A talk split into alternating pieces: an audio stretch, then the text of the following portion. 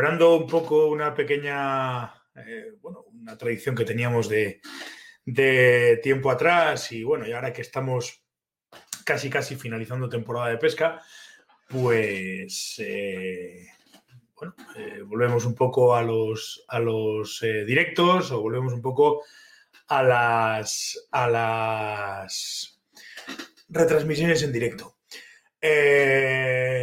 pues nada, daros las gracias siempre a todos por, por, estar ahí al otro lado. Ya veo que desde Facebook, tanto Rafa como José Luis, como Iñaki, en YouTube, Rodrigo, Joseba, todo el mundo me oye y me ve perfectamente. Pues muchas gracias a todos por estar ahí.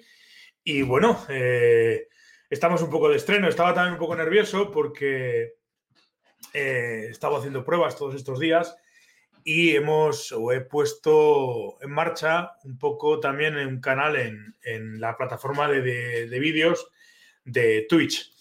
No sé si la conocéis. Bueno, en principio Twitch es una plataforma para, para vídeos en directo que está muy, muy relacionada con, con el tema de juegos y gaming y demás. Y bueno, se está poniendo de moda y he dicho, pues quiero hacer alguna prueba y vamos a aprovechar también pues para meternos en Twitch, a ver cómo funciona y a ver qué tal, a ver qué tal va. Eh, seguimos en Facebook, ya veo que estáis un montón de gente eh, a través de Facebook y también estáis algún otro por ahí también eh, a través de YouTube. Pues gracias, como, como digo, a todos y bueno, es un poco una nueva, una nueva andadura, así que pues, pues eso, estamos ya prácticamente a final de temporada y, bueno, podemos aprovechar para, pues no sé, para comentar un poco qué os ha parecido, cómo, cómo se os ha dado la temporada y, ver un poco pues, pues los planteamientos. Yo la verdad es que, por una parte, estoy bastante contento con, con cómo se ha desarrollado la temporada. Mm, ha habido eh, mejores momentos y ha habido peores.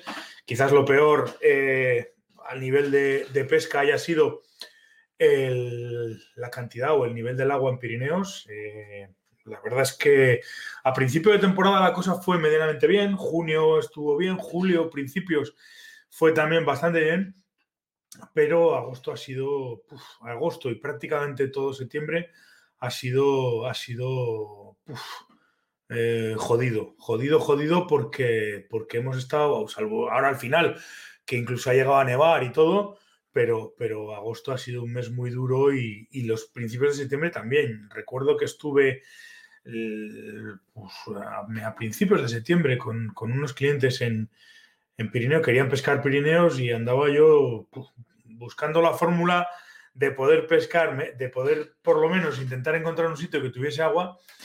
Y, y bueno, acabamos pescando en Bujaruelo, que siempre es el río que más agua lleva y aún así estaba a mediados de septiembre, estaba justo, justo, justo.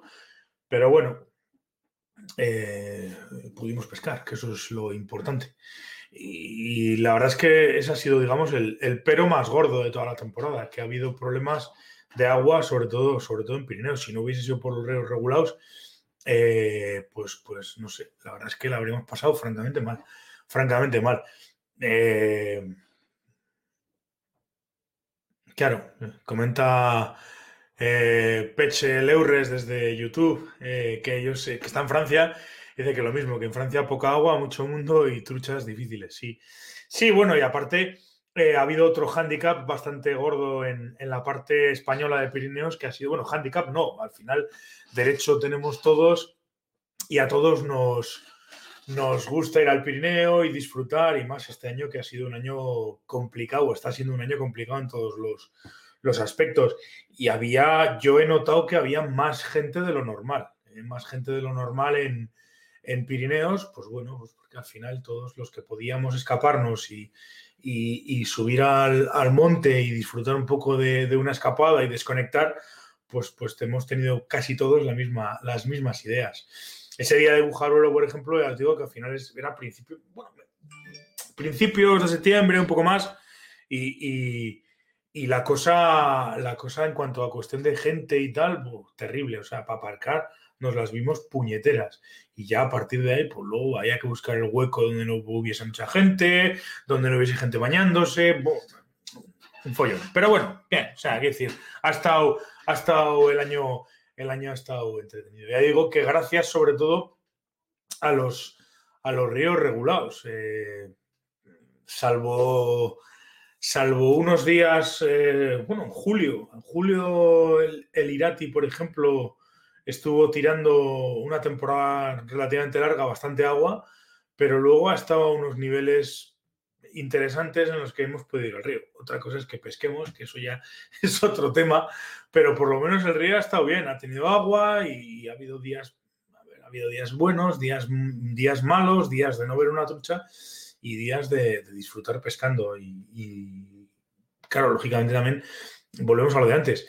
Eh, era el único río que estaba abierto en principio en Navarra y, ha habido, yo por lo menos he notado más gente de lo normal. Más gente de lo normal. Ir a Ticerra mañana, último día, lo que pasa que yo ya no voy a poder, hace, hace unos días que, que me despedí y ya no voy a poder ir más por allí. Bueno, estuve el domingo, el último día, no estuve pescando, pero, pero estuve por allí. Y bueno, pues, pues, ha estado como ha estado. Y por lo demás, pues, pues hemos estado pescando lo que queda. Eh, tema de ríos regulados, que casi es lo, más interesante. lo más interesante, pero, pero con diferencia. Y, esa es un poco la, historia. Ha sido un poco la, el, tema. En principio de temporada, pues no pudimos, no pudimos salir a pescar prácticamente hasta mayo, hasta, bueno, mayo. Mayo, yo diría que casi finales. Y, entre una cosa y otra, eh, la cosa ha sido prácticamente hemos pescado el verano.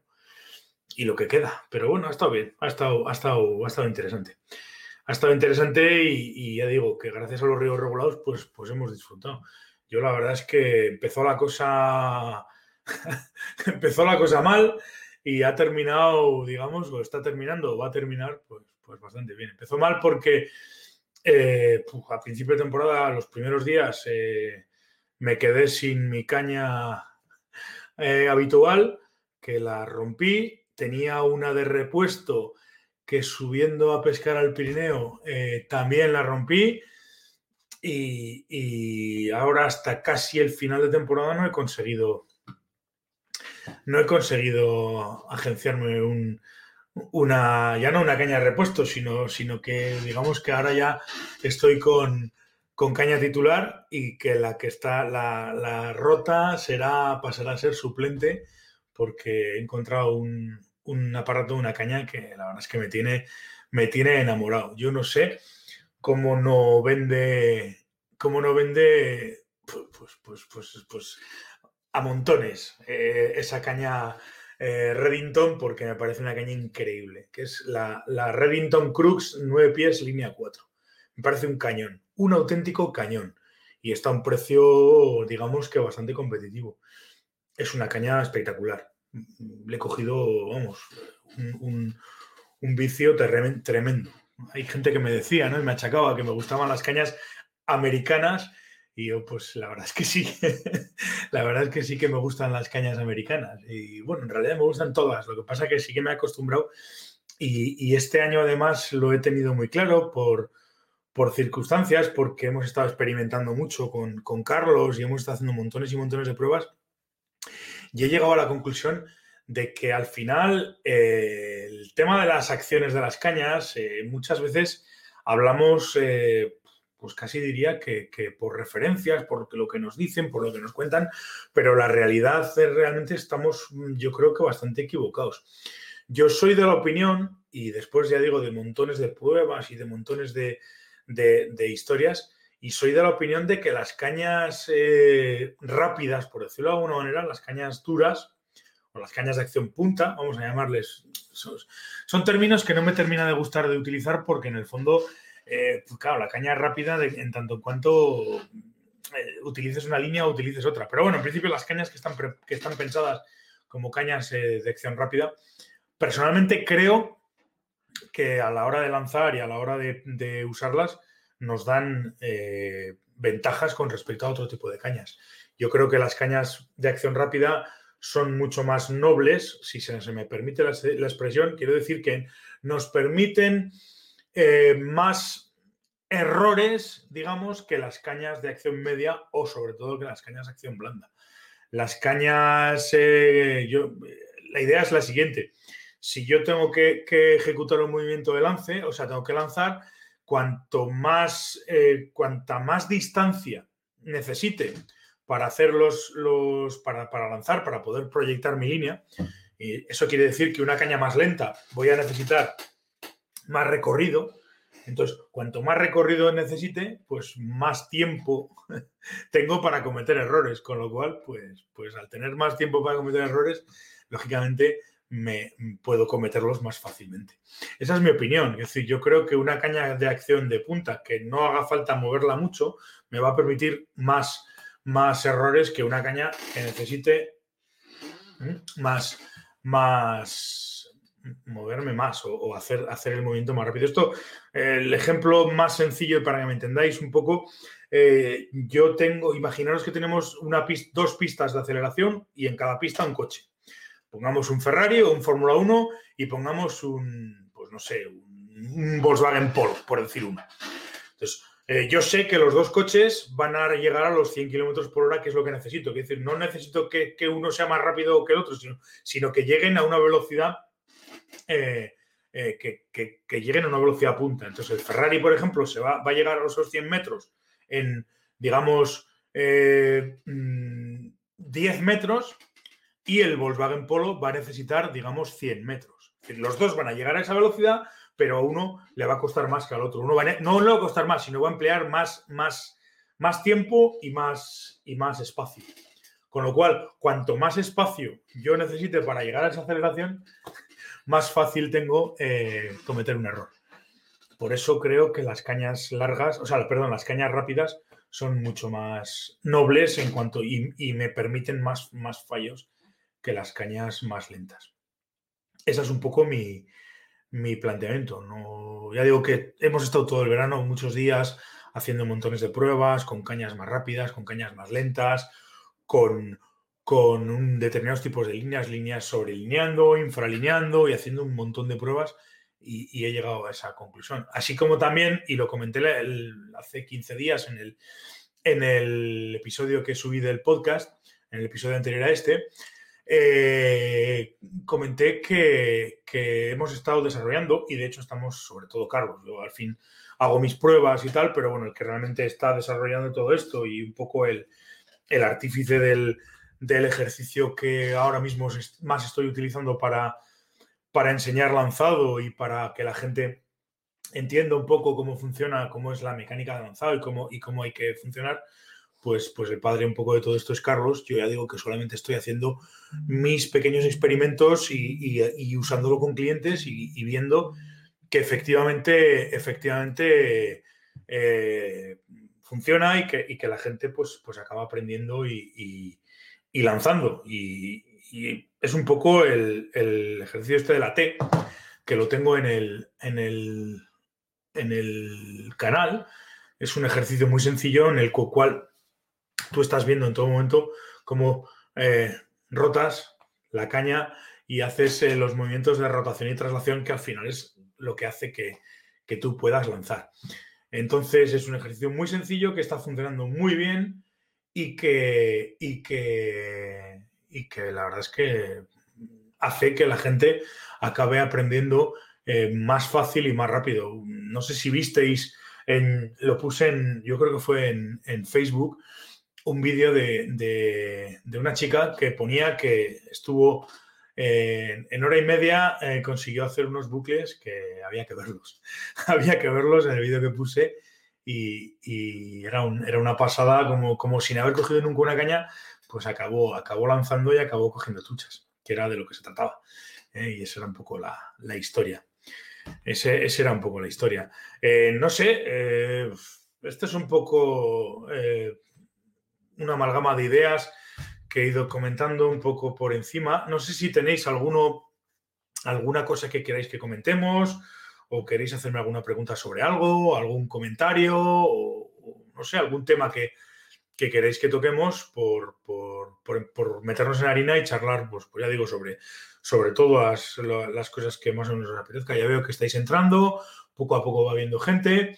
y podemos eh, perfectamente, pues, pues ya digo, ver un poco el planteamiento y sobre todo yo estoy aquí por, por vosotros y para vosotros. Entonces, si alguien quiere que comentemos algún tema, si alguien quiere que hablemos de alguna cosa en concreto o lo que sea, pues, pues no tengo más que decirlo y, y nos, ponemos, nos ponemos con ello.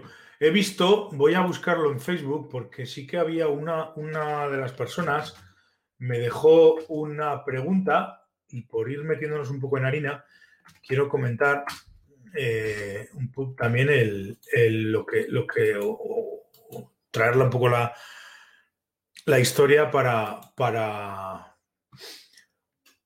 para verla. Vamos a ver, eh, voy a buscar esa, esa pregunta que hacía y además no sé, no me acuerdo exactamente quién era.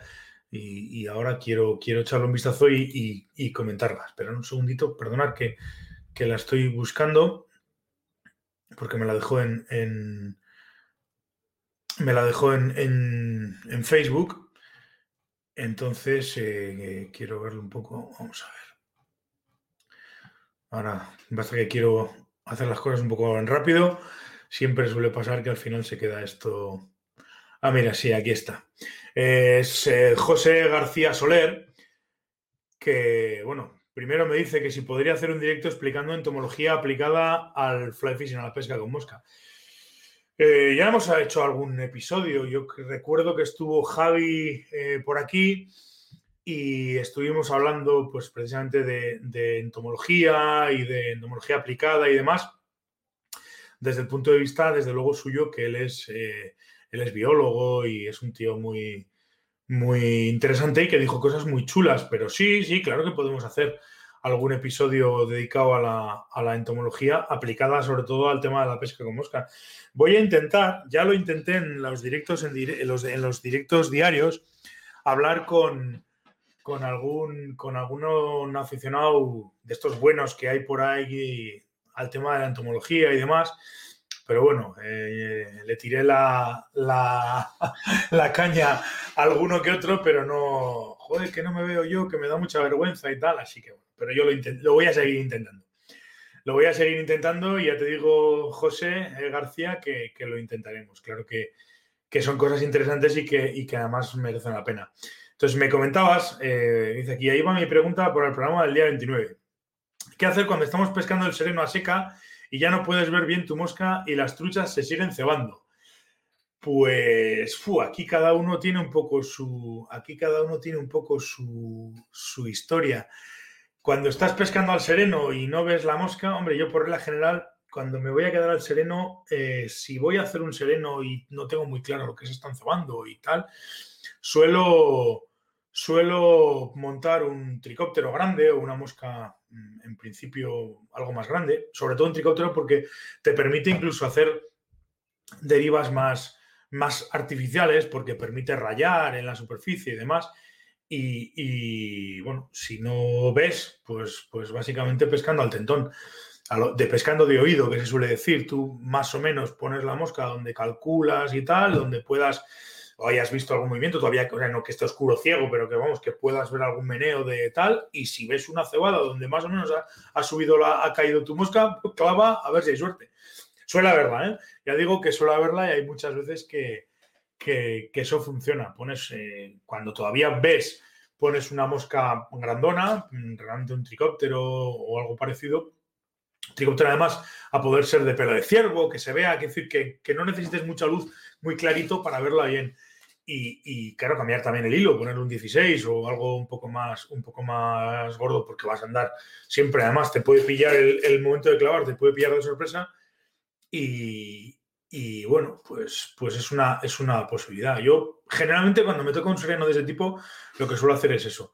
Aunque no vea, aunque no vea la, mosca o, no la vea tan bien como podría, como podría eh, verse cuando hay luz, pues pones una mosca grande, una mosca que es, digamos, eh, gruesa, gorda, que sea jugosa para las truchas y vas al tentón, más o menos, eh, tiras donde, donde tú más o menos veas o pienses. Claro, si tienes control sobre el lance, sabes dónde cae la mosca sin necesidad de verla muchas veces. Entonces, conforme veas que pasa algo raro en la zona donde tú, donde tú, donde tú has echado la mosca, clavas y, lo, por la general, pues, pues suele haber suerte. Ya verás que cuando no ves, pues, pues ese tipo de trucos. Sí que conozco gente que, que, montaba incluso algunas veces moscas con materiales eh, y, había, tío, si no recuerdo mal, dubines eh, fosforescentes, o sea, de estos que se brillan en la oscuridad y tal y que igual. Pero bueno, yo creo que llegar a tanto, eh, si no ves, pues, pues siempre va a ser mejor salir de casa. Y luego, pues hay cosas, yo tenía, me acuerdo un amigo gallego que pescaban reos y los, los pescaban con risco, que era curiosísimo verle lanzar los, riscos aquellos y riscar, eh, lo que ellos llamaban riscar la superficie, que venían a ser una especie de imitaciones realmente de, yo no sabría si serían ratones o algo parecido, lo que hacías era echarlo al pozo y empezar a recogerlo, bien con una caña de mosca, bien con una caña con carrete, empezar a, recogerlo eh, como si fuera una cucharilla, lo que pasa es que el risco iba por la superficie y iba, por, por decirlo de alguna manera, haciendo estela. Y la verdad es que a última hora los reos, los reos le metían unos viajes tremendos. Pero claro, ahí estabas pescando pues, pues casi al tentón. En el momento en el que notabas el golpe, pum, tirabas y clavabas, porque no veías lo que estabas echando. Lo echabas y lo recogías y tal y cual, que esa es otra opción. ¿Mm? También puedes pescar con streamers, pero bueno, porque a última hora muchas veces las truchas no tienen por qué estar cebándose arriba. Si salen truchas grandes pueden estar por abajo intentando cazar algo. Entonces igual puede ser interesante en determinados pozos utilizar un streamer y ahí no necesitas ver. Ahí lanzas, recoges y cuando notas, pum, tiras a clavar y ya está. Esa sería la, historia. Yo, por lo menos, la, idea sería esa: pescar al, al, pues eso, poco menos calentón. Ese sería un poco el, asunto. Ese sería un poco el asunto.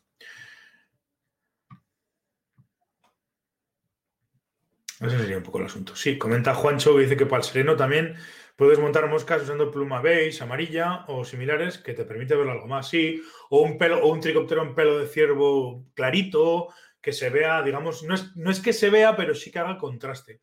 Ya digo, lo normal es que si tú eh, mm, estás pescando y buscas un pozo en el que más o menos búscate unas referencias antes de, antes de que se haga oscuro, y, cuando lances pones la mosca donde, donde ya sabemos todos eh, salvo que haya mucho viento o lo que sea, pero vamos, lo normal es que tú controles dónde pones, dónde pones la mosca y una vez que la controlas, si notas algo raro, ves algo raro, lo que sea, pues, pues claro.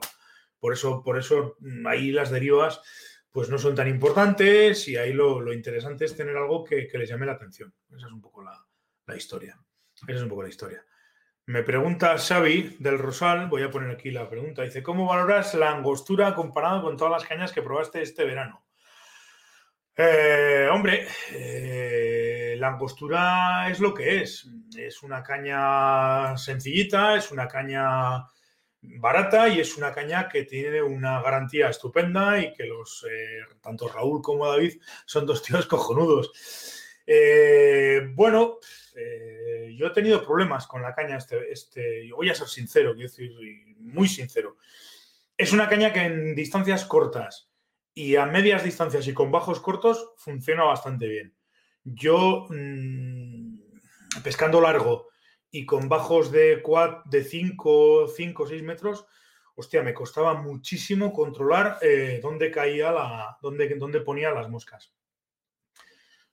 Habitualmente hice pruebas con una, con una línea 4, hice pruebas con una línea 3 y, con bajos cortos funciona muy bien. Con bajos cortos y distancias medias, pues, pues eso, 8, 10, 12 metros, es una caña, es una caña que funciona muy bien. Y es una caña a un precio muy competitivo y es una caña que, en ese aspecto funciona estupendamente bien. Ahora, si le pides un poco más o le metes un bajo más largo, pues, pues ahí yo ya empezaba a tener problemas. Empezaba a tener problemas en cuanto a la cuestión de, sobre todo en cuanto a precisión.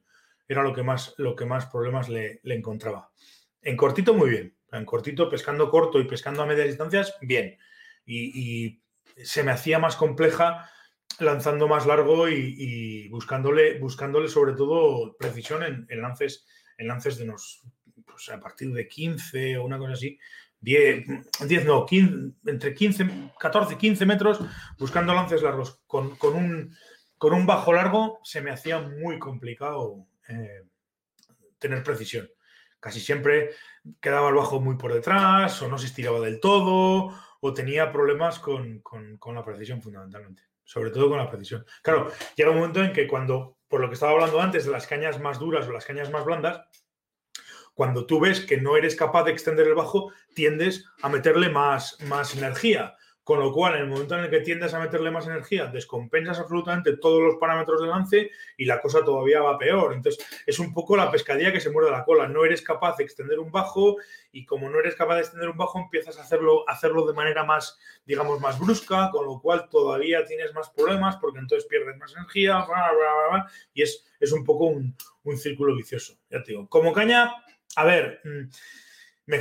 No, es que me fastidie, o sea, yo no, voy, a, no voy a decir que no, que la tengo, la he usado, la uso y, para, según, para pescar cortito y demás, pues es una caña que, es, que está muy bien y que sobre todo tiene un precio muy, muy competitivo y muy, y muy razonable. No es una caña con la que me iría a pescar, pues, por ejemplo, a Lirati, por decir algo. Ahora, en un río como este que tengo aquí detrás, perfecta, perfecta, perfecta, una caña perfecta.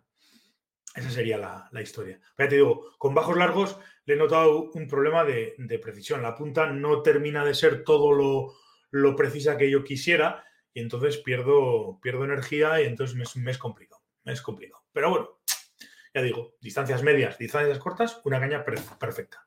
Si le quieres pedir un poco más, ya la cosa se complica. Pasa otra cosa.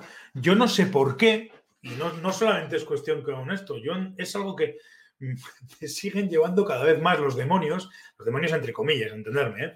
pero, pero no entiendo por qué la manía del 95% de los pescadores en este país de utilizar cañas de numeraciones bajas.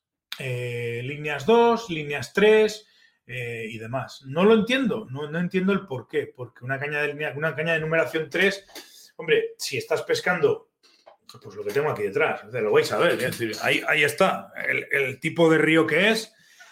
Pues hombre, hay una caña de línea 3, pues bueno, puede ser interesante siempre y cuando no ande mucho aire, porque las truchas que voy a pescar son truchas pequeñas, por la general. Pero en un río normal y corriente, una caña de línea 3, estás vendido el 80% de las veces que, que tienes que pescar.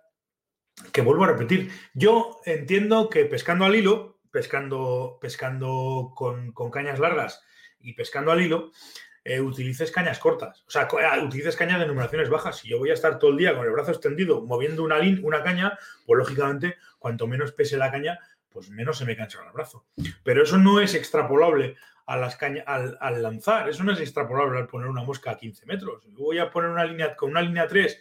Si quiero hacer un lance largo, pues no lo voy a tener tan, tan, tan fácil. Porque estamos hablando de líneas muy ligeras y en el momento en el que tenga un compañero al lado que me sople, pues la hemos liado.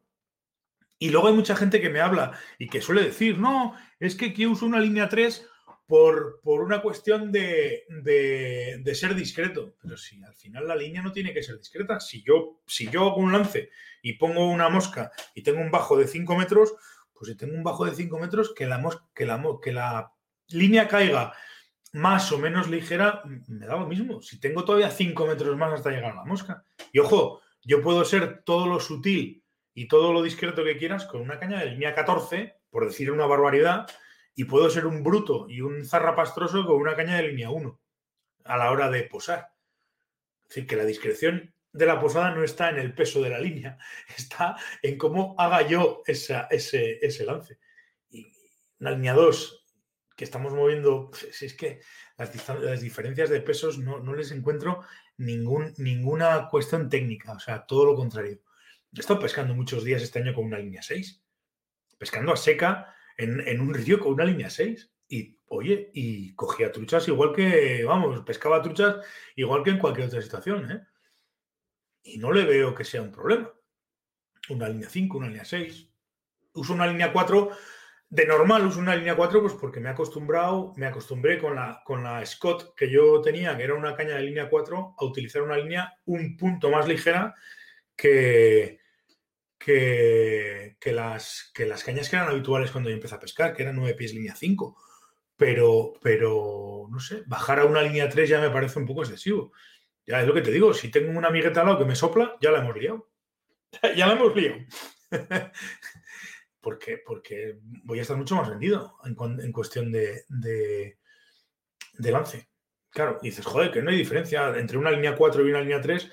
Hombre, sí, tampoco es mucha diferencia, pero, pero no sé, ya una línea 4, digamos que ahí estaría, por decirlo de alguna manera, el corte entre lo que serían líneas ligeras para peces pequeños, pero peces pequeños incluso que no tienen por qué ser truchas. Es decir, eh, peces pequeños, madrillas, bla, bla, bla. Es decir, las, cañas de trucha de toda la vida y las numeraciones han sido mm, a partir del 4 y hasta el 6, entre el 4 y el 6. Una línea 3, una línea 2, una línea 1, son para, para, regachas muy pequeños, más pequeños incluso que estos, o para, o para otro tipo de especies, más, más pequeñas. No se me ocurriría, eh, para que nos entendamos, a mí no se me ocurriría ir a pescar, pues no sé, eh, eh, barbos con una línea 3, por decirlo de alguna manera.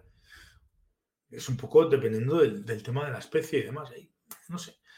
Por eso digo que las cañas de línea 3 y tal, pues no me terminan de. No me terminan de, de, gustar. Y es una moda, y no sé. Bueno, sí sé por qué. Sé por qué es por el tema de la. De la del hilo y de la pesca con, cañas largas. Vas a estar todo el día así, pues lógicamente no vas a estar con una caña de línea 5, que pesa más y encima es más cabezona que una caña de línea 2. Pero, pero bueno, bien, vale, hacer así con una caña de línea 2 para pescar al hilo. Vale, pero claro, una caña de línea 2 de normal, aunque sea una caña de acción punta y dura, va a ser más blanda que una caña de línea 4 voy, a, voy a tener más tiempo para pelear. Claro, yo estoy peleando con una caña del 2, una trucha, pongamos de 35 de 40 centímetros. Para poderla, voy a tener que estar más rato peleándola, con lo cual, pues encima todavía, si se me pega una arrancada o lo que sea, también estoy más vendido. Decir, que estamos utilizando eh, equipos para cazar, eh, para que me entendáis, no sé, estamos equipo, usando equipos para cazar eh, pues no sé, eh, eh, cardelinas o, como decían por aquí, por decir algo, estamos utilizando una escopeta de perdigones para cazar, para cazar, pues no sé, para cazar jabalís. Una escopeta de balines, pues sí, tienes que tirarle muchos balines, pero, pero coño, no, no, no, no le veo, no le veo el, no le veo el, la lógica. No le veo la lógica. Pero bueno, oye, allá cada cual allá cada cual. Eh, yo ahí sí que no me voy a meter. Es una discusión eh, a la que no me apetece volver, sinceramente, esa del perdigón. Quien pesca perdigón eh, tiene mis bendiciones y ya está, no, ahí no hay más. No es una pesca que a mí me guste y no es una pesca que yo practique. Pero bueno, oye, cada uno y, y sus cada unadas que decía aquel. Vamos a ver. Pregunta Ignacio, Ignacio García dice, hola Miquel, me han regalado una línea Snowy XS Plus. ¿Qué opinión te merecen estas líneas si es que las conoces? Pues la XS Plus exactamente no te diré que la conozca. Espérate un segundo, quiero ver una cosa. Pues estuvimos haciendo pruebas con una Snowy este invierno, incluso antes incluso del, confinamiento y demás, estuve haciendo pruebas con una Snowy, pero una Snowy además un poco especial porque es una, es una Snowy que tiene no sé si son no sé cuántos metros de barriga, una barbaridad. Y la verdad es que la línea era una barbaridad. Eh, era una barbaridad, pero, pero una auténtica barbaridad. Eh, pero, pero esta, la XS Plus, no sé exactamente qué modelo es, a ver si la puedo ver. me imagino que las, que las líneas estas Snowy todas serán un poco cada una de su padre y su madre y serán diferentes. La XS Plus. A ver, un segundo. XS Plus. Eh, me dice, Ignacio, ¿es una XS Plus? Eh, ¿Alguna en concreto? ¿Algún, algún modelo concreto? O, pues claro, XS Plus, por lo que veo aquí, debe haber varias. Eh, hay varios modelos de, de, de, X, de Snowy de, de Snowy. A ver, espera un poco, vamos aquí. La XS Plus Nymph, la XS... Mm, ah, no, bueno, espera, la XS Plus será, es una, no sé si es una línea de ninfa, además, yo la que he probado es la, la Snowy, la Extreme Distance, la XS o la, la sí, la La XS Plus Extreme Distance es la que yo, la que yo tenía probada. La que estuvimos probando y la verdad es que me parece una, una cafrada, si me permitís la expresión, una línea súper, súper cafre, una, una barriga enorme, 40 metros o, 30 y tantos, una barbaridad de metros que tiene. Y, es una línea, si no, no estás habituado a líneas de ese tipo y no estás habituado a manejar líneas muy gordas, o sea, muy gordas, me refiero con cabezas muy largas, es una línea compleja de manejar. Pero bueno, al igual que es compleja de manejar, la, las, las líneas tipo, tipo eh, el Stream Distance o la Rio Gold Tournament o ese tipo de, ese tipo de, líneas, que son con barrigas muy largas. Claro, para manejar aquello en condiciones tienes que, volar muchísima línea. Y, eran las líneas. Pero vamos, si el recubrimiento es parecido, por lo que veo que me dices por aquí, es la, High Float, la, de alta. La alta flotabilidad pues, pues me imagino, esa en concreto, esa no la conozco, pero yo me imagino eh, que, será una línea, bueno, espérate un segundo, a ver si encuentro, espérate un segundo, vamos a ver si veo el perfil.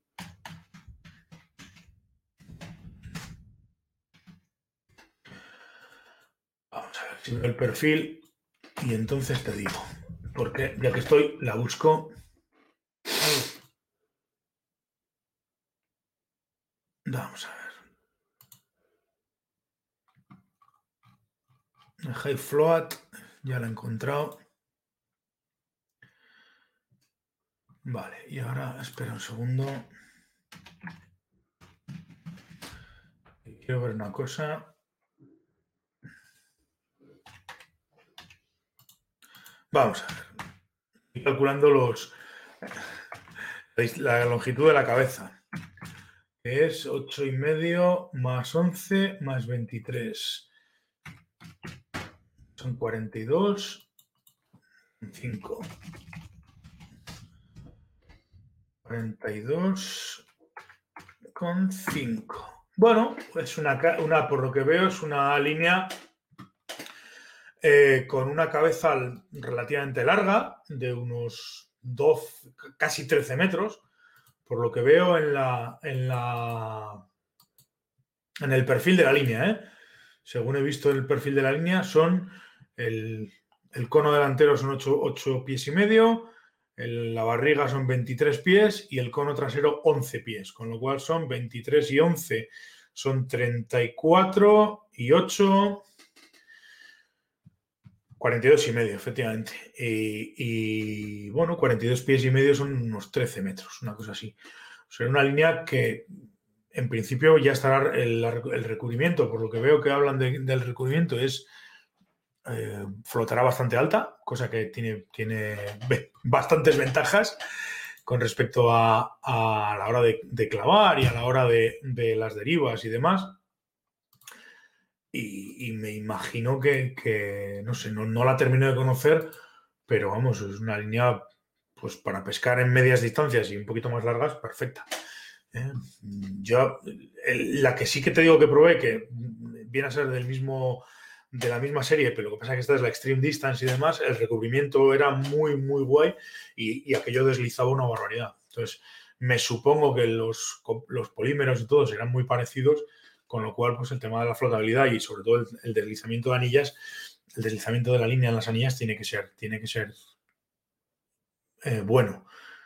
Y poco más. No es que no te puedo decir mucho más porque no, conozco exactamente la línea, no la, no la conozco. Pero vamos, mala pinta no tiene. Mala pinta no tiene.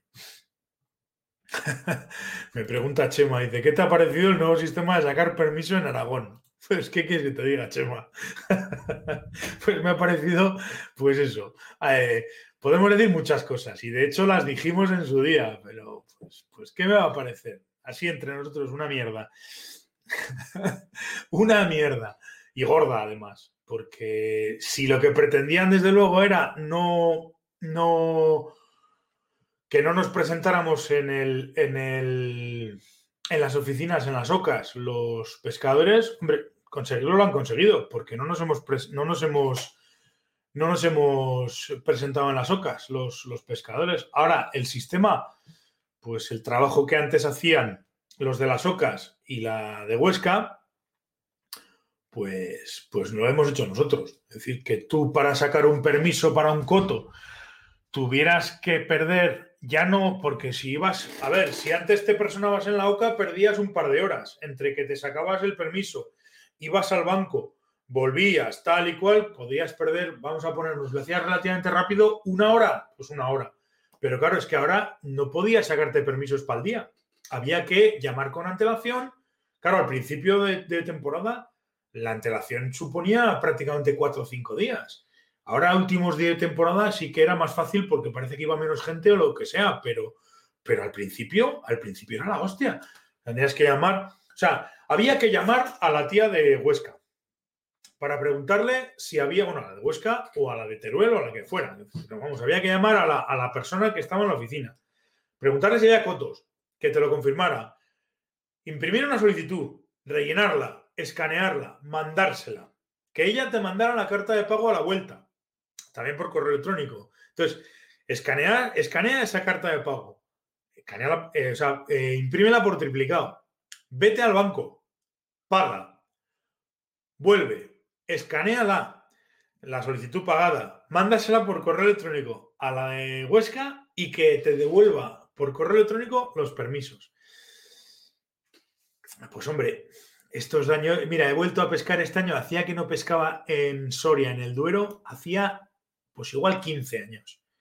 Y este año he vuelto a pescar en el, en el Duero, en Soria. Y ha habido días que he cogido el permiso en la orilla del río con el móvil, tin, tin, tin, tin, tin, tin. Y, oye, ya tengo permiso a pescar. O sea, fíjate la diferencia. Pagado con tarjeta de, crédito y a través del móvil. Pues el sistema de Aragón, pues una porquería, sinceramente. Más que una porquería, una chapuza. Una chapuza. Ya lo comentamos en su día, que había gente que decía que no, esto lo hacen para que los pescadores no vayamos al río. No, no, no, no os equivoquéis. No os equivoquéis. No, como decía aquel, no achaques a la estupidez, eh, o sea, no achaques a la maldad lo que se puede, lo que puede ser eh, contestado, lo que puede ser explicado con la estupidez. Es que al que lo pensó no le dio para más en la cabeza. Al que lo pensó no le dio para más en la cabeza. Era, un, era una estupidez, o sea, una absoluta estupidez. Porque además pasaba una cosa. Antes, cuando ibas a las oficinas a pedir los permisos, la chavala de la oficina levantaba el teléfono y llamaba a Huesca Hablo de Huesca porque era en el caso de los permisos de la provincia de Huesca. llamaba a Huesca y la de Huesca le decía si había o no había permisos y bloqueaba esos pases. Pero claro, ese trabajo que hacía antes las oficinas, las OCAS, de repente lo, tuvo que pasar a hacer la chica de la oficina central de Huesca. Y en vez de 25 OCAS llamándole para preguntar permisos, ya lo que hacíamos era los pescadores llamarle directamente a ella. Con lo cual el atasco al principio de temporada era monumental para sacar un permiso para pescar un día en un coto de, Aragón, pues necesitabas mínimo tres días. Entre que hacías la solicitud, te llegaba, eh, imprimías los documentos, ibas al banco, volvías del banco, volvías a imprimir los documentos, se los mandabas, una cosa otra. Yo he tenido, ha, habido días en, temporada con clientes y con todo el mogollón, porque bueno, no he tenido la suerte de poder trabajar varios, varios días, no ha sido una barbaridad, pero bueno, hemos tenido la, suerte de poder trabajar y había días que estaba cagado de miedo diciendo, hostia, no sé si me van a llegar los permisos. Y, habiendo yendo a ir a pescar un, sábado y habiendo solicitado los permisos un miércoles. Eso, eso no le entra en la cabeza a nadie. Pero bueno, así nos vamos. Y sé, sé positivamente que el sistema de, pago de permisos a través de la web y a través de, tarjeta de crédito en Aragón lo tienen implementado o sea, no implementado, lo tienen desarrollado hace mucho tiempo. Lo que pasa es que no lo implementan. No sé por qué no lo implementan. Con lo fácil, joder, que es entrar a la aplicación de Castilla-León, mirar el permiso que quieres, pagarlo por, tarjeta, por, por tarjeta de crédito y listo y listo. O sea, no hay más. Es que no hay más. Pues no. Parece ser que en Aragón no, ese sistema. Hay alguien que no, que no quiere implementarlo. Pues bueno, ellos verán. Ellos verán. O sea, ellos verán y, no sé, no sé cómo estará el año que viene el tema. Bueno, a ver, de momento todavía seguimos con ese tema del, del, del, sistema de Aragón, porque los cotos en Aragón cierran el 30, el 30 de octubre. Por ahí había alguien que preguntaba a ver si, a ver si habíamos. Ah, mira, Edu preguntaba: ¿ya se acabó ahí la temporada o tenéis hasta el 15? Pues eh, Navarra, el tramo del Irati cierra mañana, 30 de septiembre, y, Aragón, los cotos cierran, los, los, tramos libres creo que cierran el 15 de octubre, como en Castilla y León, pero los cotos se quedan abiertos hasta el 30 de octubre. 30 o 31, no sé si yo ahora no octubre tiene 31 días, creo recordar. Entonces queda abierto ahora, pues aparte de Castilla y León, hasta el 15 de octubre, que iremos a pescar, seguramente. Eh, el, puente del Pilar habrá que ir por allí a darle un poco a la pesca y quedará todavía otros 15 días más hasta que cierren los cotos de, de Aragón. Hasta el 30 de octubre. Hasta el 30 de octubre. Comenta José, dice que también me da alegría veros a vosotros. ¿eh? ¿Qué tal está Ana? Digo, pues por ahí anda. Ahora no la oigo roncar, pero por, por ahí está. Ahí, por ahí anda tumbada. ¿Eh? Allá, no sé, si le apetece ya vendrá por aquí. a saludaros. Comenta Artur, dice Artur, la ninfa ahora parece que manda. No es que parezca, es que nos guste o no, ha llegado para quedarse y además, y además encima lo ha, cambiado las reglas del juego para todos o para casi todos. Puedes estar de acuerdo o no puedes estar de acuerdo, pero es lo que es inevitable e innegable es que la influencia ha sido, ha sido muchísima, muchísima ha sido la influencia. ha sido y es, por supuesto. Y es, por supuesto. Comentas y dices, qué emoción la subida de una trucha. Pues ya te lo digo yo que justo es, a mí personalmente es lo que más me gusta. Y, es, y esa sensación no la cambio por nada. Por eso no me gusta pescar en info, porque no veo lo que está pasando. Y yo, una de las, una de las cosas bonitas que me gusta de la, de la pesca con mosca es ver. Y para mí ver es, es fundamental, fundamental. Pero bueno, ya digo que el tema de la ninfa manda y, y además manda de qué manera. ¿De qué manera? ¿Qué pasa, Cepo? ¿Qué tal ha ido la berrea? ¿Has visto algo o, no habéis visto nada? Artur, Andreu comenta, en el río me pongo dentro con una sola caña. Llevar dentro del río dos cañas lo veo muy complicado. Sí, a mí también me lo parece, aparte de complicado, absurdo, pero volvemos al, a lo que domina. Domina la ninfa, domina la competición y en competición se llevan dos cañas, una sin montar y la otra montada para no andar perdiendo el tiempo, pues, pues vas viendo gente con dos cañas por ahí. Allá, a mí, a mí me resultaría incómodo. Me resultaría muy incómodo. Ya me resulta incómodo a veces según qué cosas te metas en el bolsillo del valedor y cada vez procuro llevar menos cosas encima, como para encima llevar enganchada o metida en la perna del valedor una otra caña eso, no le veo ningún sentido, pero bueno, ahí, ahí, a cada cual. Ahí a cada cual. Me comenta Francisco. Eh, Francisco Quiroz dice: ¿Recomendarías una caña de línea 6 para el serano en verano, en verano para pescar reos? Es que tampoco recomendaría una caña distinta a la que estés utilizando cuando vas a pescar de normal. Quiero decir, yo me acuerdo que íbamos a Asturias en su época, y hace muchos años que no pesco reos, ¿eh? la verdad es que no, me, no soy de los envenenados por la pesca del reo y hace mucho tiempo que no voy a pescar reo, pero utilizaba una caña, exactamente la misma caña con la que estaba pescando habitualmente. Yo además ya digo que empecé con el tema de la seca, me acostumbré rápidamente a pescar truchas siempre con línea 4 y yo iba con mi caña de línea 4 y no necesitaba cañas de línea 6. Ahora bien, si pescas con una caña de línea 6, perfectamente una línea 6. A ver, una línea 6 quizás, quizás estés en el límite por arriba, así como antes estaba hablando del límite por abajo de las, de las cañas de 10 pies, líneas 2, líneas 3, la manía que tiene la gente de buscar esas líneas, una línea 6 es lo contrario, yo digo que estás en el límite pero por arriba. Eh, a ver, yo utilizo una línea 6 para, entrenar, para, entrenar en la hierba.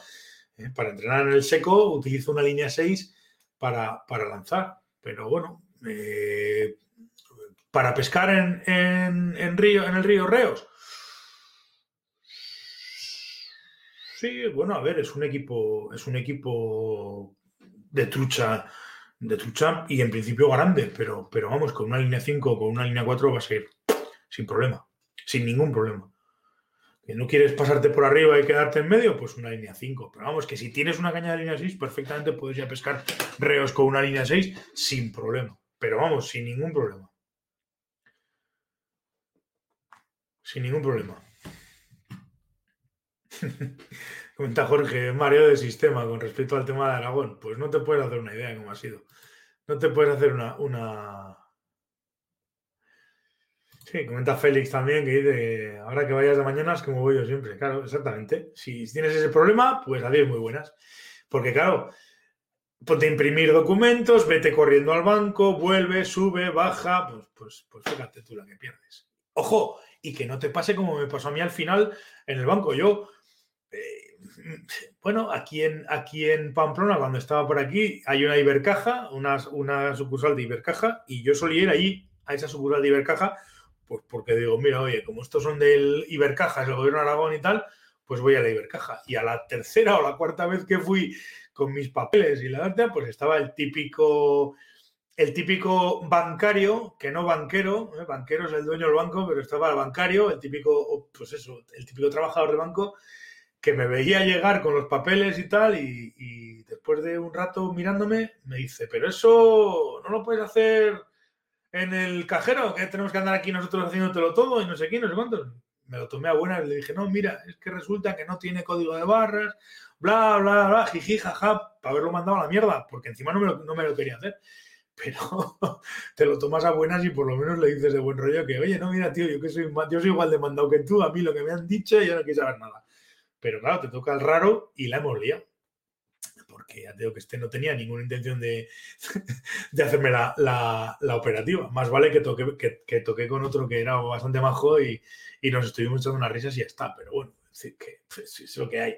Es lo que hay. Si es que es peor hasta para ellos. Decir, lo normal sería en esta época ya, pues coño, pon una pasarela de pago en tu página web y, y, y cobra a través de tarjeta de crédito, macho, que es, que es lo que hace todo el mundo.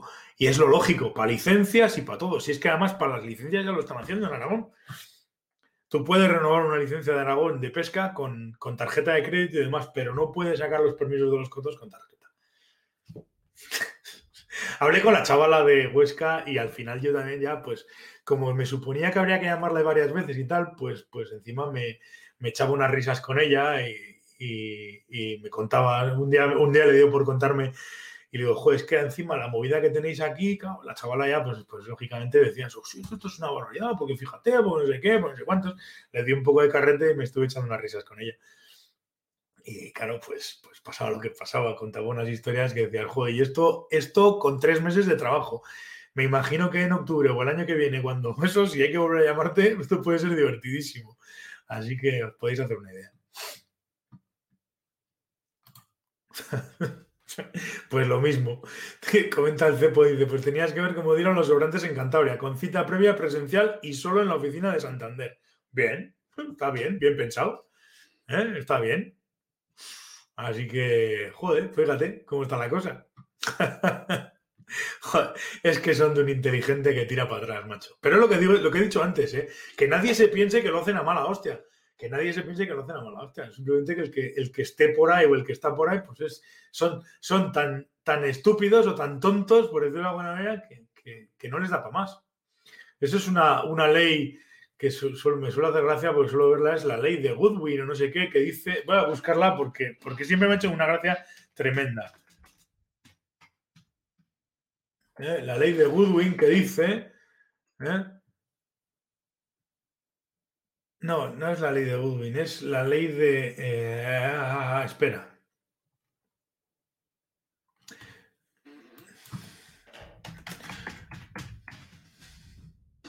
Espérate un segundo que la vea. es el principio de Hanlon. el principio de Hanlon, efectivamente. El principio de Hanlon que dice nunca... Eh, Nunca atribuyas a la maldad lo que puede ser explicado por la estupidez. Que eso quiere decir que, no, que es que no lo hacen porque sean mala gente, lo hacen porque, porque no les da. Efectivamente, y eso, eso lo he pensado yo este año un montón de veces. No, no es que no quieran que vayan los pescadores, es que simplemente pensaron y el que pensó, pues, pues no, no le da. El cerebro no le da. Ya está, es lo que hay. Es lo que hay.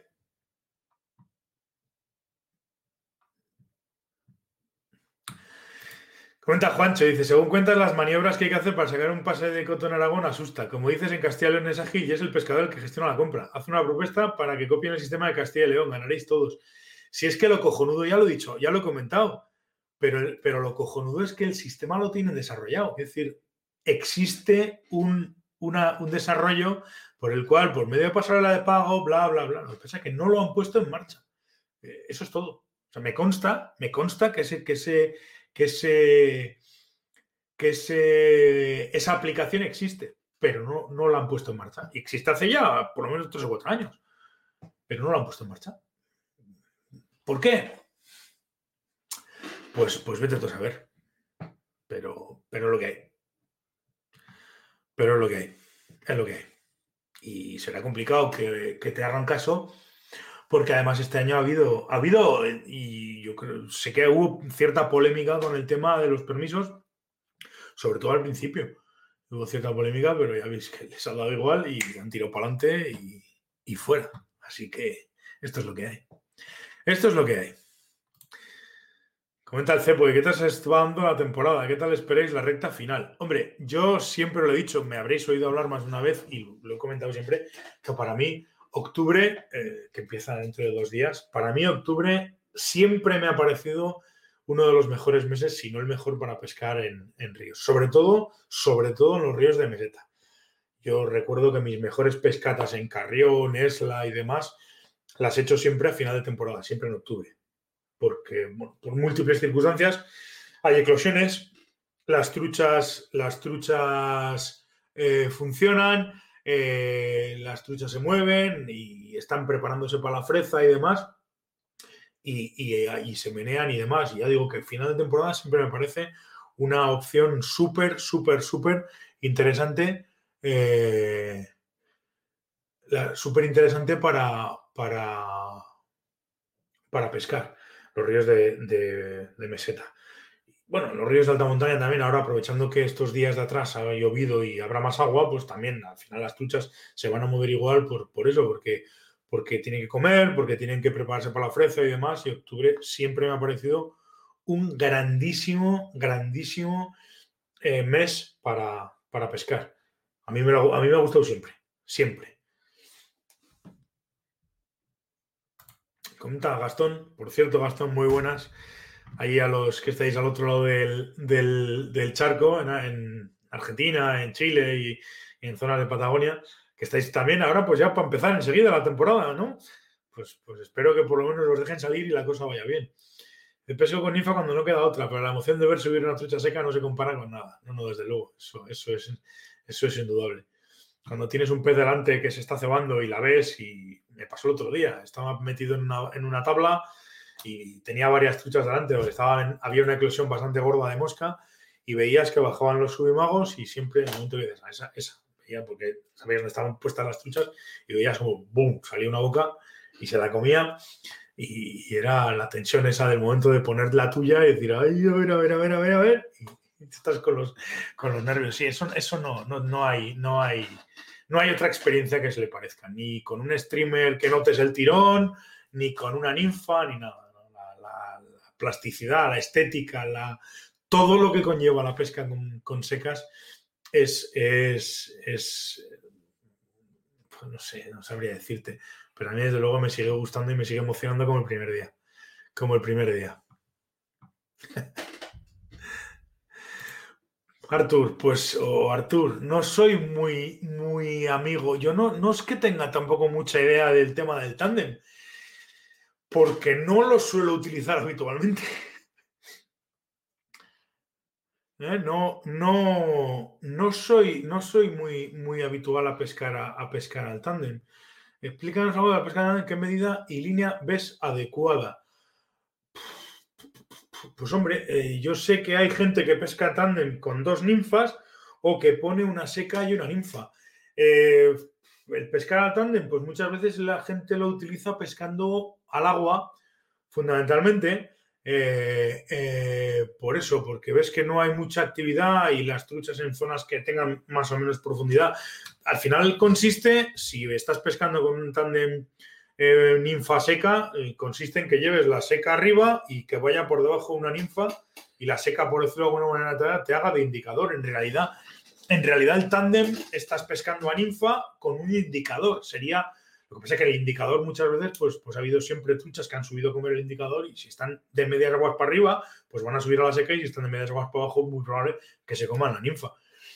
Eh, medidas, tipos de pescas, pues hombre, yo no, ya tengo que no soy muy, muy, no, tengo experiencia pescando, pescando con tándem, pero vamos a ver, si estás pescando en tándem, haciendo lances cortitos, pescando al agua en, en zonas donde, donde puedes sentir que hay alguna trucha, pues primero una medida que te permita, sobre todo si vas a pescar con una ninfa abajo, buscando un poco la profundidad, viendo más o menos qué profundidad, en qué profundidad te estás moviendo, buscar esa profundidad y la mosca de arriba siempre que sea una mosca que te pueda sujetar bien la, ninfa y que no entorpezca en, el, en, la, en la deriva. Una mosca que flote bien, que flote alta, gente suele poner un tricóptero, una mosca de un CDC, digamos, relativamente grandecita para, para que, para que flote y para que no se hunda. Claro, el momento en el que tú veas la que te hace indicador, que ahí pega un tirón y se hunde, pues claro, lógicamente es porque abajo ha habido clenso, clavas y está. Si sube a la seca la vas a ver. Ahí lo, tampoco te puedes complicar mucho haciendo mucho falso lance y nada, porque, porque realmente estás llevando dos moscas, un codal y demás. Entonces tienes que hacer lances lo más sencillo posible para evitar que se te enrede la línea, que, que montes ahí un, un tenderete de mucho cuidado. Pero bueno, es una pesca que tiene su, tiene su enjundia. Yo lo que pasa es que como no tengo ninfas, pues no, no la pesco. Y, no me gusta, sobre todo porque a mí cada vez más, y este año lo he notado y me he vuelto, me he vuelto otra vez a recordar esas tablas de ríos de meseta y demás, donde te metes con el agua a la altura de la barriga y puedes hacer incluso recrearte en el lance, es una trucha y, estás, aunque no estén, simplemente por el mero hecho de poder disfrutar de lanzado, meterte en una, en una tabla y demás, pues, pues digamos que de alguna manera me he reencontrado con ese tipo de pesca que hacía tiempos que no la practicaba tan de seguido y estoy encantado de la vida y disfruto como un enano, pescando, lanzando y demás. Entonces, prefiero que no, no montar un aparejo que me, que me haga complicar el, el tema del lanzado. Pero bueno, puedes pescar con dos secas, puedes pescar con dos ninfas, puedes pescar con una seca y una ninfa ahí el fundamento es hacerlo lo más fácil posible para estar pescando, digamos, en dos, en dos niveles. Si pescas con dos ninfas, pones una ninfa, digamos, a medias aguas y otra eh, por debajo, y estás pescando con un tándem, lo que pasa que, claro, tienes que mantener tú la tensión y tal, lo que es la pesca ninfa, pero en vez de con una ninfa, ponerle dos, que habitualmente es lo que suele hacer la gente. Es decir, que, que, tándem podría ser eso, pescando con una ninfa en medias aguas y con la otra abajo. O meterle una bujía muy gorda, que pese mucho abajo, que es, digamos, la que hace de rastro, y tú estás pescando con la ninfa que va por medio, que era lo que en tiempos era la, la pesca la polaca, la checa y todo aquello, que no deja de ser una pesca en tándem. Pero tan tándem es eso como poner una seca y una ninfa, o como poner incluso dos secas.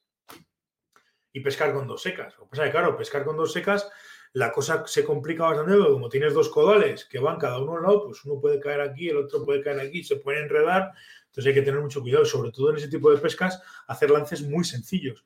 Línea, pues, pues, pues hombre, líneas, eh, vamos a ver, eh, líneas, medidas, pues, pues, en principio, si estás pescando con, eh, tampoco hace falta volverte muy loco y cambiar los equipos completamente. Estás pescando con ninfas, lo que habitualmente pesé con ninfas, con cuidado, depende de, de los tamaños de los codales y si estás pescando con una seca y una ninfa, pues una línea normal, que, tú te estés cómodo manejándola, que seas capaz de, hacer lances tampoco muy largos, porque entonces no te va a hacer falta lanzar muy lejos para pescar, para ir pescando al agua con el tándem. Y eso es todo lo que te podría decir con respecto a la, a la pesca con tándem. No tampoco te tienes que complicar mucho la vida. Joder, Isma, ya te veo que, que luego tú, ¿cómo te la gozas? Estoy siguiendo tus vídeos en el canal, en tu canal de YouTube, me das una envidia al copón. Pero así, te lo digo como lo siento. hay veces que no termino de ver los vídeos y encima me acabo cagando en tus muelas porque me das una envidia terrible. si pudiera aprovechar yo ese tipo de ríos, estaría todo el día. Me habrían salido a mí también ya agallas. Qué barbaridad, qué, qué, gozada, tío. Qué envidia me das. De verdad, ¿eh? te lo digo de verdad. Es una envidia terrible. Terrible. Eh, buena pregunta. Yo creo, además no sé a quién le leí, Chema, que el tema de las copias del pago había que mandarlo por correo electrónico a las OCAS. Eh, o por correo electrónico, no, por correo ordinario. Quiere decir que una vez que recibías había que mandarles y tal y que cual. Se lo pregunté a la chavala y la chavala no me dijo nada. De hecho, todas las veces que he pedido permisos, yo los tengo guardados por si acaso, no vaya a ser que la liemos, pero, pero no, no, no me los han pedido y la muchacha no me ha dicho nada. Le pregunté además a Dre, dijo, oye, ¿es necesario que te mande por correo ordinario? No, no, no, no con mandármelos por correo electrónico me vale. Vale, pues si, te lo, si con mandártelo por correo electrónico vale, yo de momento no te lo mando por correo, por correo ordinario. Y no se los he mandado. No se los he mandado de momento. Los tengo, tengo todos guardados, ¿eh? por si acaso. No vaya a ser que la liemos. Pero no, no, que va, no se los, no se los he mandado. la segunda vez este día que veo esa foto. Sí, ¿eh? hemos estado hablando esta mañana de, o esta tarde del tema de las, de las tomaderas, efectivamente, las sacaderas, que hemos estado haciendo risas. Comentaba que no me terminan de, gustar todas esas tomaderas enormes, que parece que llevas una parabólica en la espalda en vez de llevar una, una, tomadera normal. Y sí, la verdad es que la foto es chula, es de este año y la llevo, la llevo. Me gusta usarla. Me gusta usarla. Comenta José Luis. Eh, todavía nos quejamos en Asturias con los sobrantes. Viendo lo que se ve por otros lares, llamas al número de teléfono, pides los sobrantes que quieres, te dan un número de sobrante, pagas con una tarjeta de crédito y te sacas el los permisos y punto final. Sí, bueno, es lo que te digo. Es cuestión de, lo que os digo, cuestión de, del funcionario de turno y de su capacidad o incapacidad para, para plantear las cosas. Y en Aragón, pues nos ha tocado un poquito más tonto de lo normal. es que es lo que hay. Es que es lo que hay. Yo ya al final, ya ni, al principio me encabronaba y, me enfadaba. Decía, joder, pues putada, esto no puede ser. Al final ya llega un momento que dices, pues, pues no les da, pues no les da. ¿Qué le vamos a hacer? Esto es así. Es que es lo que hay. en realidad es lo que hay. Con lo cual, pues mira, oye, ya, ya, así va. Con lo cual, pues ya ni me preocupo, en absoluto. Pescatore, la semana pasada me fui de viaje a León, pescamos la por Mayor Vigo y íbamos hablando la jornada como podíamos. No sé si por el cambio de tiempo o por malos, pero nos hicieron trabajar. Ha sido, una, ha sido unos días raros, ¿eh? ha habido un cambio de, tiempo y al haber ese cambio de tiempo, el cambio de condiciones climáticas y demás, bajar las presiones, las tormentas y tal y cual, pues la cosa, la cosa ha cambiado. Hay que tener en cuenta también además que han cortado hace relativamente poco los embalses y entre que se acostumbran y una cosa y otra, todo lo, que tienen los ríos regulados es eso. Que en el momento en el que cortan, mm, necesitas un, pequeño periodo de adaptación. Si además en ese pequeño periodo de adaptación cambian las condiciones climáticas, pues la cosa, la cosa se, complica todavía más. Eh, a ver, no es la panacea, no digo que sea la panacea, pero a mí ya digo que, repito, me gusta mucho pescar en septiembre y en octubre. Me gusta mucho pescar en septiembre y octubre parecen dos meses, sobre todo octubre, más incluso que septiembre, me gusta octubre. A partir de, pues eso, a partir de la semana del jueves o el viernes que empieza el mes, este primer fin de semana, el siguiente, bueno, son, son, es, es un mes muy bueno para pescar, muy, muy bueno. Comenta Gastón, dice, todavía no se sabe si van a dejar pescar. Pues que tengáis suerte y os dejen, porque si no, vaya, vaya, vaya historia. Vaya historia. Sí que he estado leyendo ahora estos días un poco que hay algún movimiento ya de en determinadas regiones de vías de pesca y tal, que, están pidiendo efectivamente, pues eso, que les dejen trabajar y tal. Lo que pasa es que está siendo, la verdad es que está siendo un año muy complicado, muy, muy complicado, muy complicado. Ya veremos a ver qué pasa. Yo, por vosotros y porque disfrutéis y porque podáis eh, pescar y, y, estar a gusto, espero que, espero que, que podáis pescar y que, no sea tampoco, bueno, no se complique la cosa, pero está, el tema chungo. Está el tema chungo. el primer viaje que hacíamos por aquella zona y menuda cara se nos quedó, la vuelta en coche era todo un poema. Sí, es lo que tienen los viajes de pesca, pero eso es así. Eh, nadie dijo que la pesca fuera fácil, que se suele decir, eh, que te toca el día tonto y, adiós muy buenas. O la semana tonta. Eh, tengo unos conocidos que fueron a pescar a, Patagonia precisamente y, el año que fueron, el primer año que fueron, resulta que había llovido más de lo normal, bla, bla, bla, lo de siempre y se pegaron, de los 15 días que habían ido, se pegaron una semana sin poder acercarse al río porque no había manera de, hacer el Esto te pasa a ti de yendo a León, de, Vitoria, si no recuerdo mal, que, eras vitoriano. Pues imagínate, imagínate si te vas a la otra punta del mundo. Pues te puedes hacer una idea la risa que te da. Así que, pero esto forma parte de la pesca. El que el río esté, que las condiciones del río sean diferentes y que los peces no den la cara, pues, pues forma parte de la pesca. Si fuera fácil, pues lo más probable es que ninguno estaríamos metidos aquí pescando y tan, tan, tan encenagados como estamos de normal. Porque, porque claro, eh, si fuera fácil, pues, pues, pues no tendría ningún aliciente. Ningún aliciente.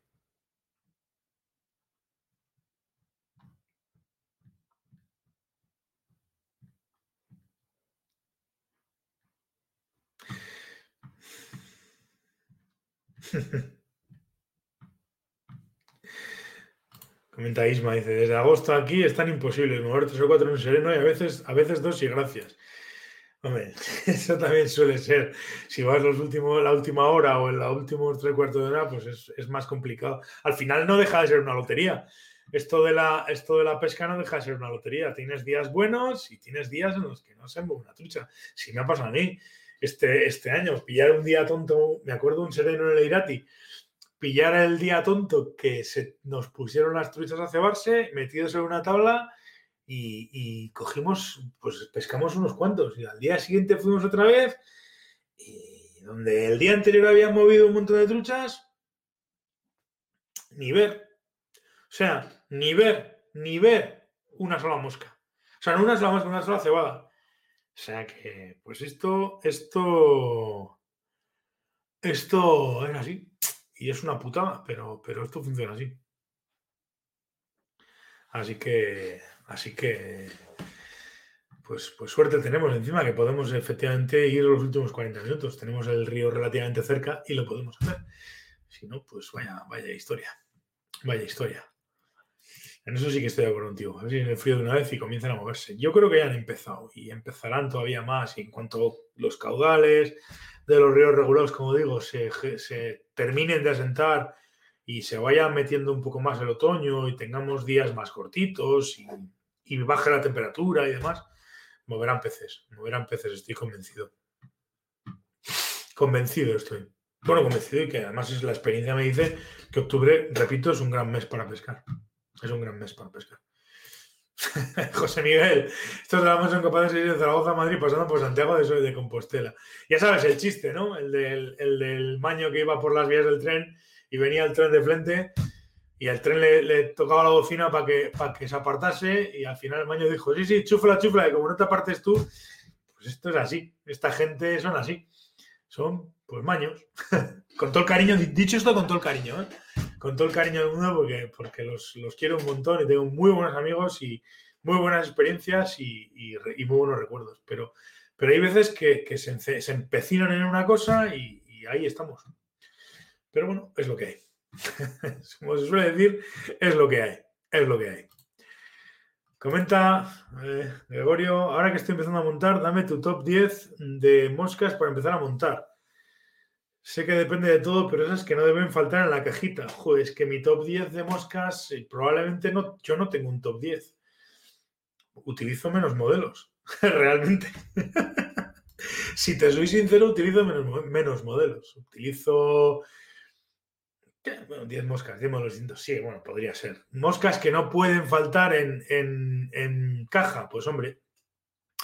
Montajes Montajes tipo Hammer, lo he dicho un montón de veces, de estas emergentes eh, que están suspendidas en la película del agua, moscas que, ese tipo de... Pesco mucho más eh, con emergentes que con, que con secas realmente, pero, pero efectivamente sí, montajes tipo King Hammer, eh, montajes tipo pues otro tipo, otros tipos de emergente, tipo, pues no sé, eh, sí, eh, alguna emergente con alguna exuvia.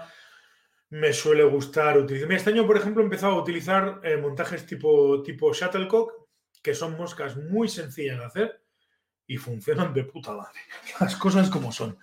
Los montajes de estos tipos Shuttlecock ya, ya sabéis que son eh, un cuerpito de, diferentes materiales y llevan una pluma de CDC en la cabeza a modo de, digamos, de indicador. En realidad la mosca, por decirlo de alguna manera, no pesca de esta manera, sino que en el agua está en vertical y tú lo que estás viendo es el penacho de, de CDC que queda por encima.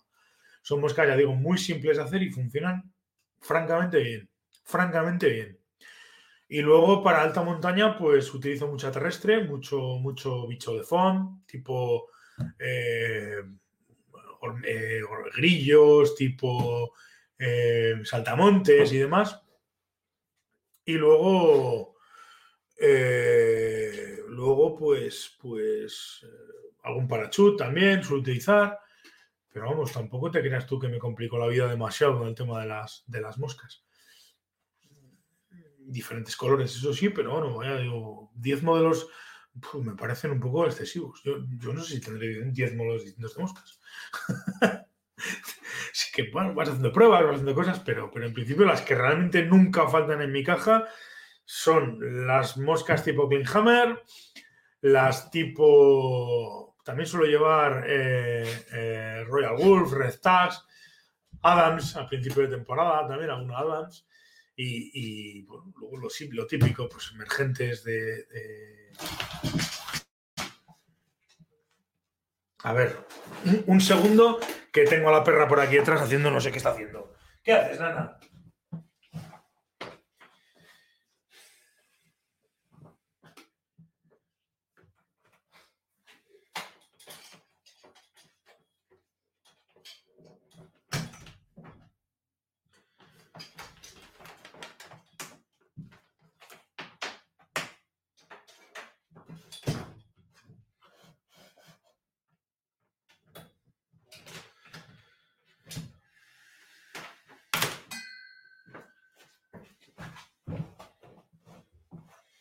Ya tardaba mucho en, liarla aquí la, la fenómena. Estaba tardando en liarla. Perdonadme, pero es que la madre que la parió, hablando mal y pronto. Vale, ya está. Solucionado. Perdonadme, ¿eh? Perdonadme. Pues eso estaba diciendo, que moscas, pues tipo, pues eso, Hammers y cosas así eh, eh, gentes foams en, alta montaña, y moscas que se vean, sobre todo moscas que les pueda poner postes de colores rosas y cosas sencillas para que, para que las pueda ver sin mayor problema. Sin mayor problema. Y se vean fácil. Eso es un poco lo que, lo que habitualmente, lo que habitualmente suelo llevar y suelo montar. Claro, se comenta Gastón, el problema con la pandemia es poder cruzar de una provincia a otra, los que están al lado de los ríos seguro pescarán. Aquí pasa un poco al principio, pues más o menos lo mismo, los que tenían ríos más o menos cerca, la movilidad entre provincias estaba bastante comprometida y bueno, aún todavía no te creas tú que las tenemos todas con nosotros, estamos pudiendo pescar, pero, pero está la cosa como está, andan confinando ciudades y barrios unos y otros lados y es complicado, es muy complicado, pero bueno, más o menos ha podido se ha podido bandear. Y espero que vosotros allí, allí también podáis, podáis hacerlo. También lo podáis hacer y podáis disfrutar de la pesca, que bueno, en estos momentos complejos, pues es una válvula de escape francamente bueno. Te olvidas de movidas, te olvidas de, de pandemias, de rollos, de historias y te metes a lo que tienes que meter y disfrutas de lo que tienes que disfrutar. Que en el fondo es de lo que se trata. Comenta José Luis, dice, todavía estoy esperando el abono de los permisos de pesca en cotos perdidos en el confinamiento. He mandado el correo a Castilla y León hace bastante tiempo y sin respuesta. Lo mismo en Cantabria, llamé el número de teléfono y me contestaron que se pondrían en contacto conmigo y todavía espero por ese contacto. Al final es una pasta, pues son cinco cotos de trucha y dos cotos de salmón.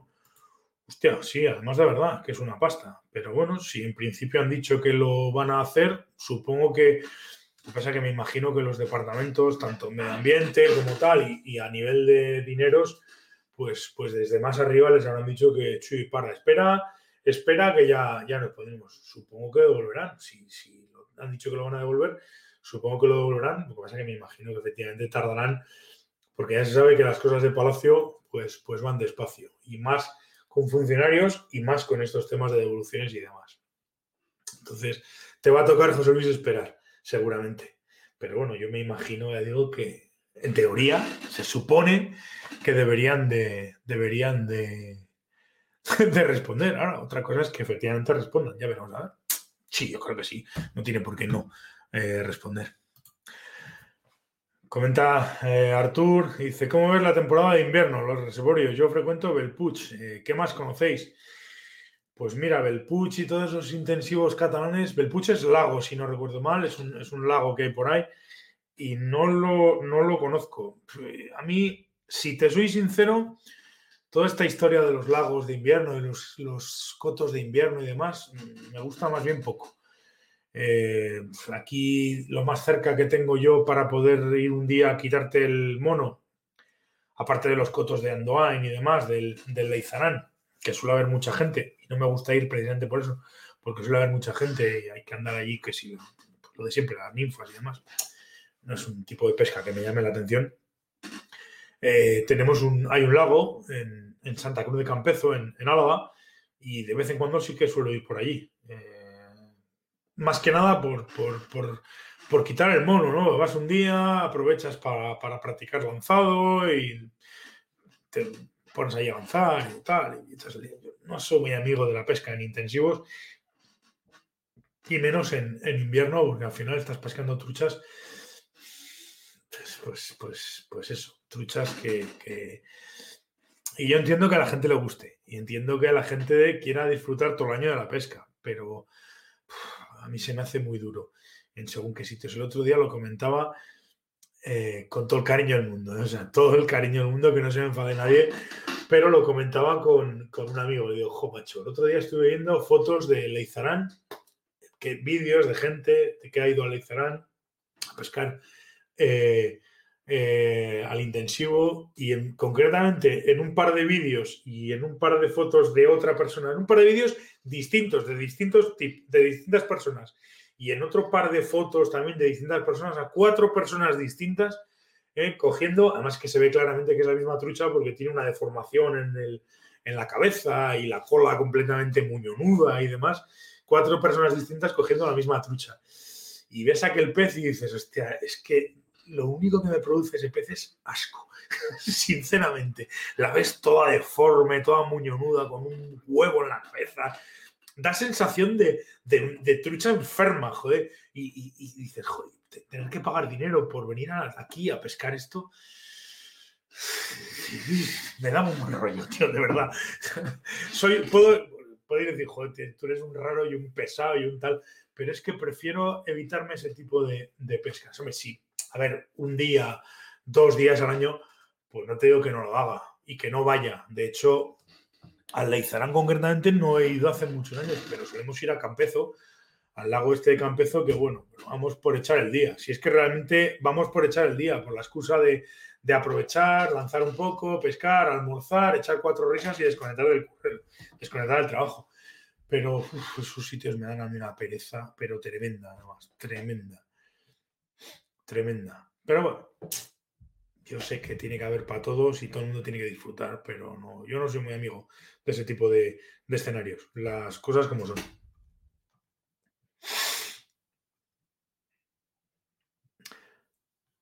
Comenta Richard, dice, ¿alguna recomendación para incitar a los barbos en río a seca? Uf, lo que pasa es que los barbos en río a seca, por lo menos los que yo habitualmente estoy pescando, que son, o que hemos pescado alguna vez, que es el, la modalidad de barbo de Graels, eh, pescarlos arriba es complicado. No suelen, en la zona en la que yo me muevo, no suelen cebarse arriba. Salvo circunstancias muy especiales, sobre todo me acuerdo que solíamos pescarlos en pleno verano con moscas tipo Rectag, eh, Royal Wolf, pequeñitas, ¿eh? no tampoco muy grandes, no solían ponerse a comer arriba ese tipo de barbos. Y sí que sé que, bueno, ahora, por ejemplo, la época de los barbos de las hormigas aladas y ese tipo de cosas, en, pues los barbos en, en Castilla y en Extremadura ahora, que cuando hay eclosiones de, eclosiones, es decir, caídas de hormigas y demás, sí que se suelen mover bastante con, con el tema de la hormiga de ala.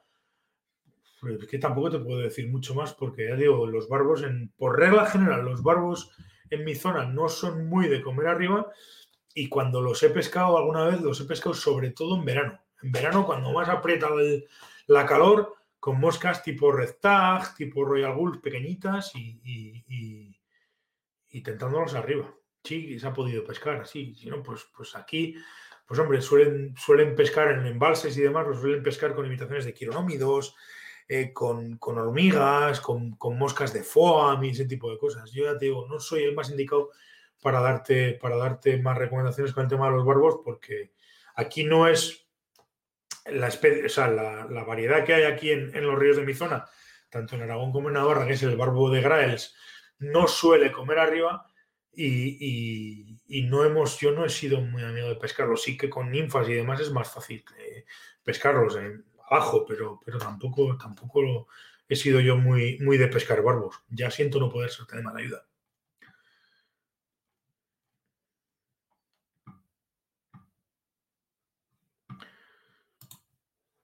Vamos a ver qué más hay por aquí. Ah, Pescatore dice que es de la Ribera. Yo no sé por qué pensaba que eras de Vitoria. Se me ha ido la olla. Pero bueno, estamos más, más cerca. Estamos encima, mucho más cerca. Eh, los sufridores, joder. Tú, tú de la Ribera y nosotros de yo, de. Pamplona, que soy igual de sufridor. Con el tema de la pesca aquí está la cosa muy jodida. Pero bueno, oye, es lo que hay. Es lo que hay. Mira lo que te comenta eh, Juancho, José Luis. Si te sirve, la semana pasada ha escrito a, a Castilla y León indicando que están resolviendo las solicitudes de devolución presentadas el 2 de julio teniendo en cuenta que el confinamiento terminó el 22 de junio, les va a llevar su tiempo. Es un poco lo que hablábamos, efectivamente. Las cosas de Palacio van despacio y tendrán un atasco allí de mil pares de cojones. Pero bueno, ya, ya, tocará. Sí, José Miguel, efectivamente, la foto es Canal Roya. Y sí, efectivamente, es de esta temporada. Las dos cosas sí, es Canal Roya y es esta temporada. Pero es de esta temporada a principios, ¿eh? que todavía había, todavía había agua, como, como, como se suele, como se suele decir. ¿Qué quieres tú? A ver, a ver, pasa. ¿Vas a pasar o no vas a pasar? Ven aquí, anda, cabezona. ¿Veis cómo os he dicho que esta al final quería salir y hasta que no ha salido no ha parado? A ver, que me vas a liar alguna. Hala, salte para ahí, para afuera. Pesada. Perdonad, ¿eh? A una de liar alguna ya ganas tú. Ya verás tú como alguna, alguna ha de liar alguna. Espérate, estate quieta. Y no des la muda. Perdonad. en fin. Me río por porque Sal de ahí, nana, no seas pesada. Bueno, te decía que efectivamente la foto, la foto es Roya. ¿eh? ¿Qué pasa, Javi? ¿Cómo estás? Antes he hablado de ti. Precisamente, me ha preguntado, me dejaron una pregunta con el tema de la entomología, a ver si íbamos a hablar otra vez de entomología y digo, oye, yo lo tengo fácil, te pego un telefonazo y te vienes otro día y charlamos un rato más de, moscas, de entomología y de, y de todas estas cosas. Y además, pues echaremos unas cervezas y lo que haga falta. Así que tú ya sabes que yo encantado de la vida. Encantado de la vida. ¿Ves? Comentas además, el Grails con streamers va muy bien. No lo he pescado con streamers. Yo lo, las veces que lo he pescado, ya digo que eran en sitios muy concretos, echándoles secas, eh, sobre todo fundamentalmente eh, Royal, eh, Royal Wood, Red Tags y moscas así, pequeñitas, y, en épocas de, mucho calor en verano. solían subir, pero no es, un, no es un pez que habitualmente mire para arriba y no es nada fácil pescarlos arriba, a los, a los barbos en el caso mío, en el caso de aquí, no sé, los, los comizos, los gitanos, este tipo de barbos, pues a lo mejor seguramente funcionará de otra manera, pero aquí no es, no es nada fácil. Nada fácil. Pero bueno, es lo que tiene. Comenta eh, Artur, dice, yo cuando empecé con la seca y con el lanzado, ahora la ninfa ha hecho que el lance quede relegado a los que probamos la seca, que somos los antiguos. Bueno, ¿sabes qué pasa? Que es que esta discusión es, una, es un tema es un tema complejo. Este de la ninfa, el lance y tal, es un tema complejo. Eh, hay una serie de, mantras que se están imponiendo en la gente que a mí personalmente no me gusta en absoluto, no me gustan cada vez y cada vez me gusta menos, que son el tema de que los que, los que lanzáis es que vosotros tal, la seca y tal y cual. vamos a ver, vamos a ver, vamos a ver, vamos a quitar, vamos a, vamos a, vamos a apartar cosas que no terminan de, ser ciertas y que además son tópicos que, que acaban confundiendo a la gente. Yo no lanzo o no me gusta el lance porque quiero ser diferente a otros pescadores. Es decir, yo he decidido que mi búsqueda de la excelencia con respecto a la pesca tiene que ir a través del lanzado. Es decir, yo si soy el mejor, si practico lance y, soy y quiero ser mejor lanzador, es porque quiero ser mejor pescador. Yo soy pescador, a mí me gusta pescar, yo quiero pescar peces. O sea, quiero, quiero pescar peces y quiero, y quiero, y quiero ser un, buen pescador de, de mosca. ¿Cómo puedo ser un buen pescador de mosca? Pues evidentemente a través del lanzado.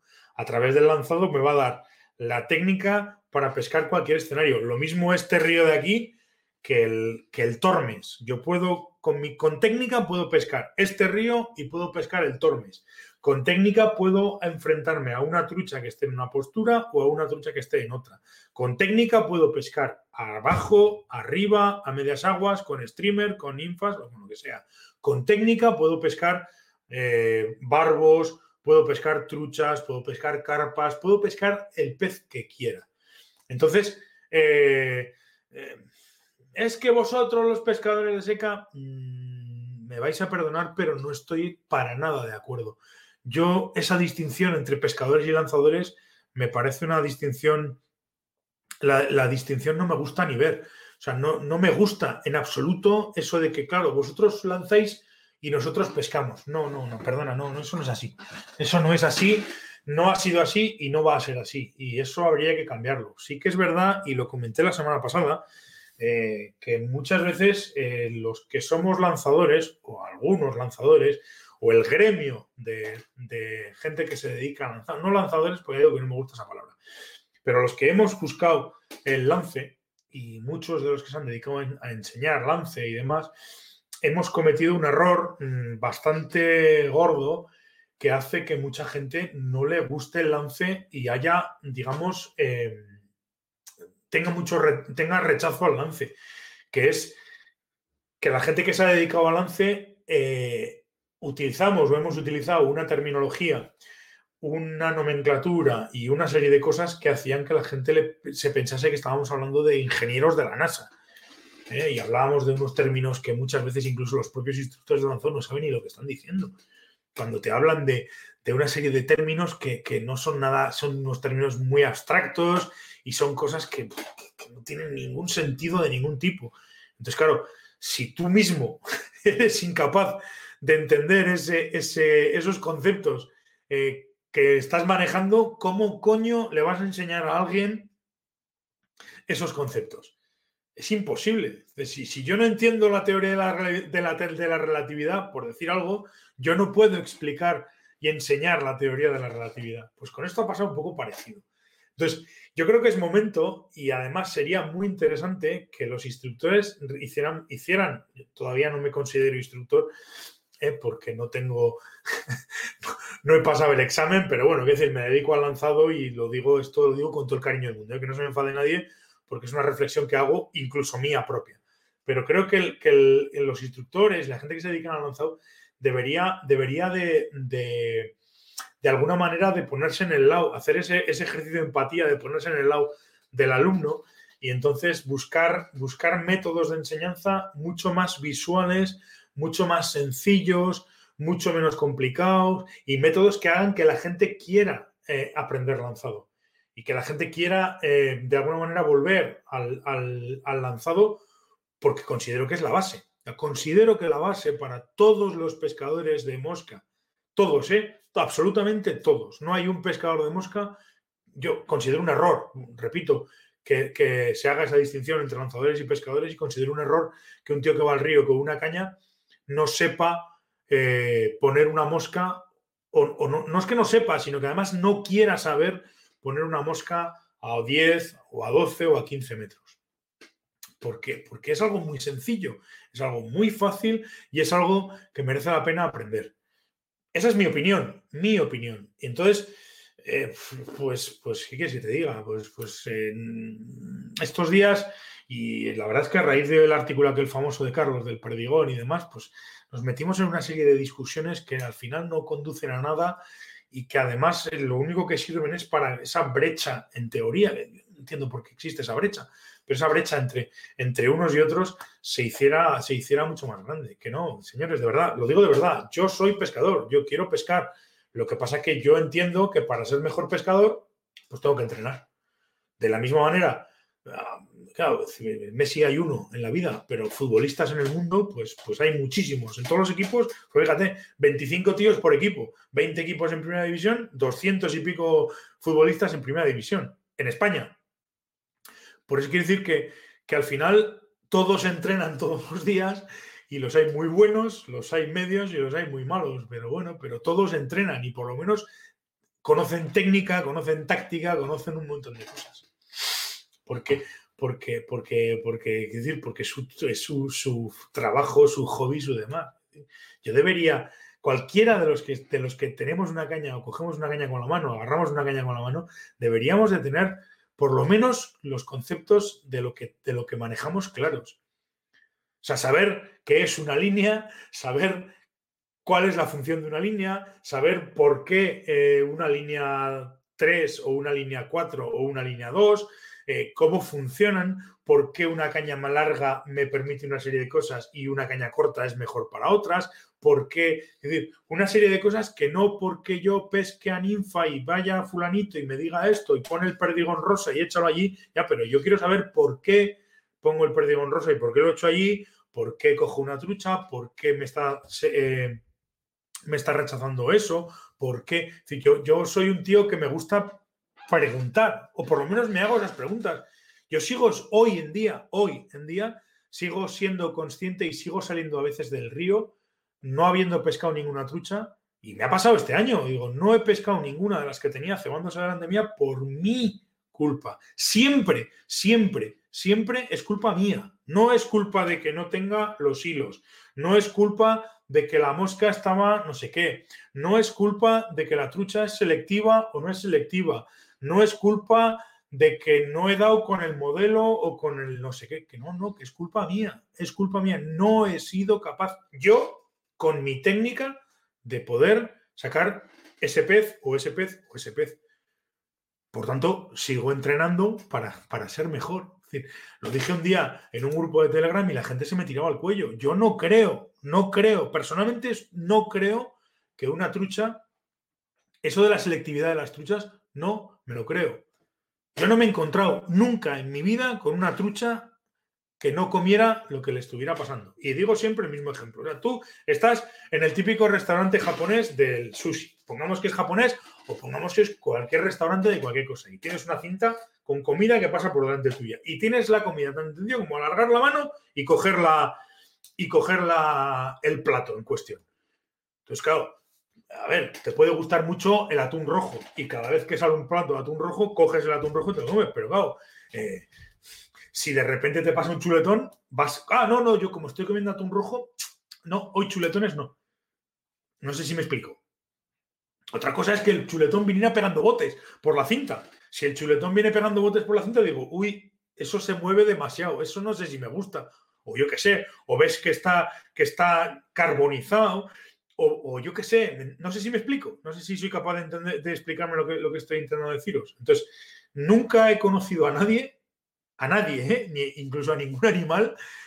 Mi perra, lo mismo mi perra, va por la calle y, a ver, hay cosas que le pueden gustar y cosas que no le pueden gustar, pero nunca le he visto no meterle el morro para comer eh, cualquier cosa. Y si está comiendo pan y le pones un, hueso, se lo zampa. Y si está comiendo pienso y le plantas jamón, se lo zampa. O sea, que decir que esto es así.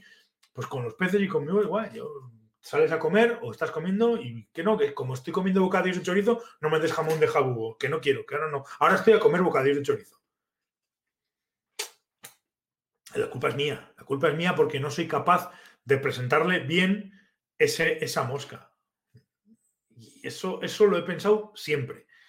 Con lo cual, vuelvo a lo de antes. Quiero ser mejor pescador, por eso entreno. Y por eso procuro entender eh, qué es lo que pasa en el río eh, en, todo momento. ¿Por qué en esa corriente la trucha come de una manera? ¿Por qué en esta otra come de otra? ¿Por qué en este parado hace esto? ¿Y por qué en ese otro sitio hace lo otro? Entonces, sabiendo eso y teniendo plena confianza en mí, eh, en mi, en mi lanzado y en mi forma de lanzar, pues evidentemente soy, soy al tener plena confianza en mí, pues, pues creo, creo en, mis, posibilidades y, pesco.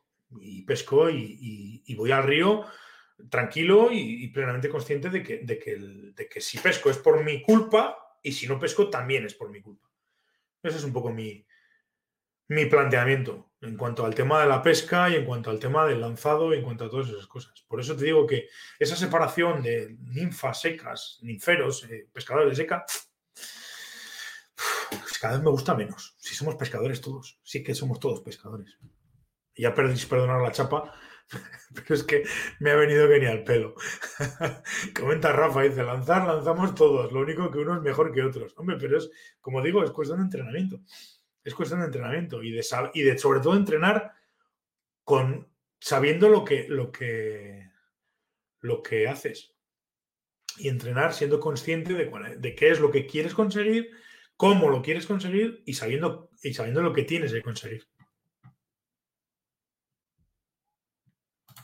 Les comenta el cepo, dice, estoy de acuerdo contigo, yo pesco más del 90% a seca y no he dado una sola clase de lanzado en mi vida. Bueno, sí, estuve en un clinic de Viñuales en una reunión de con mosca.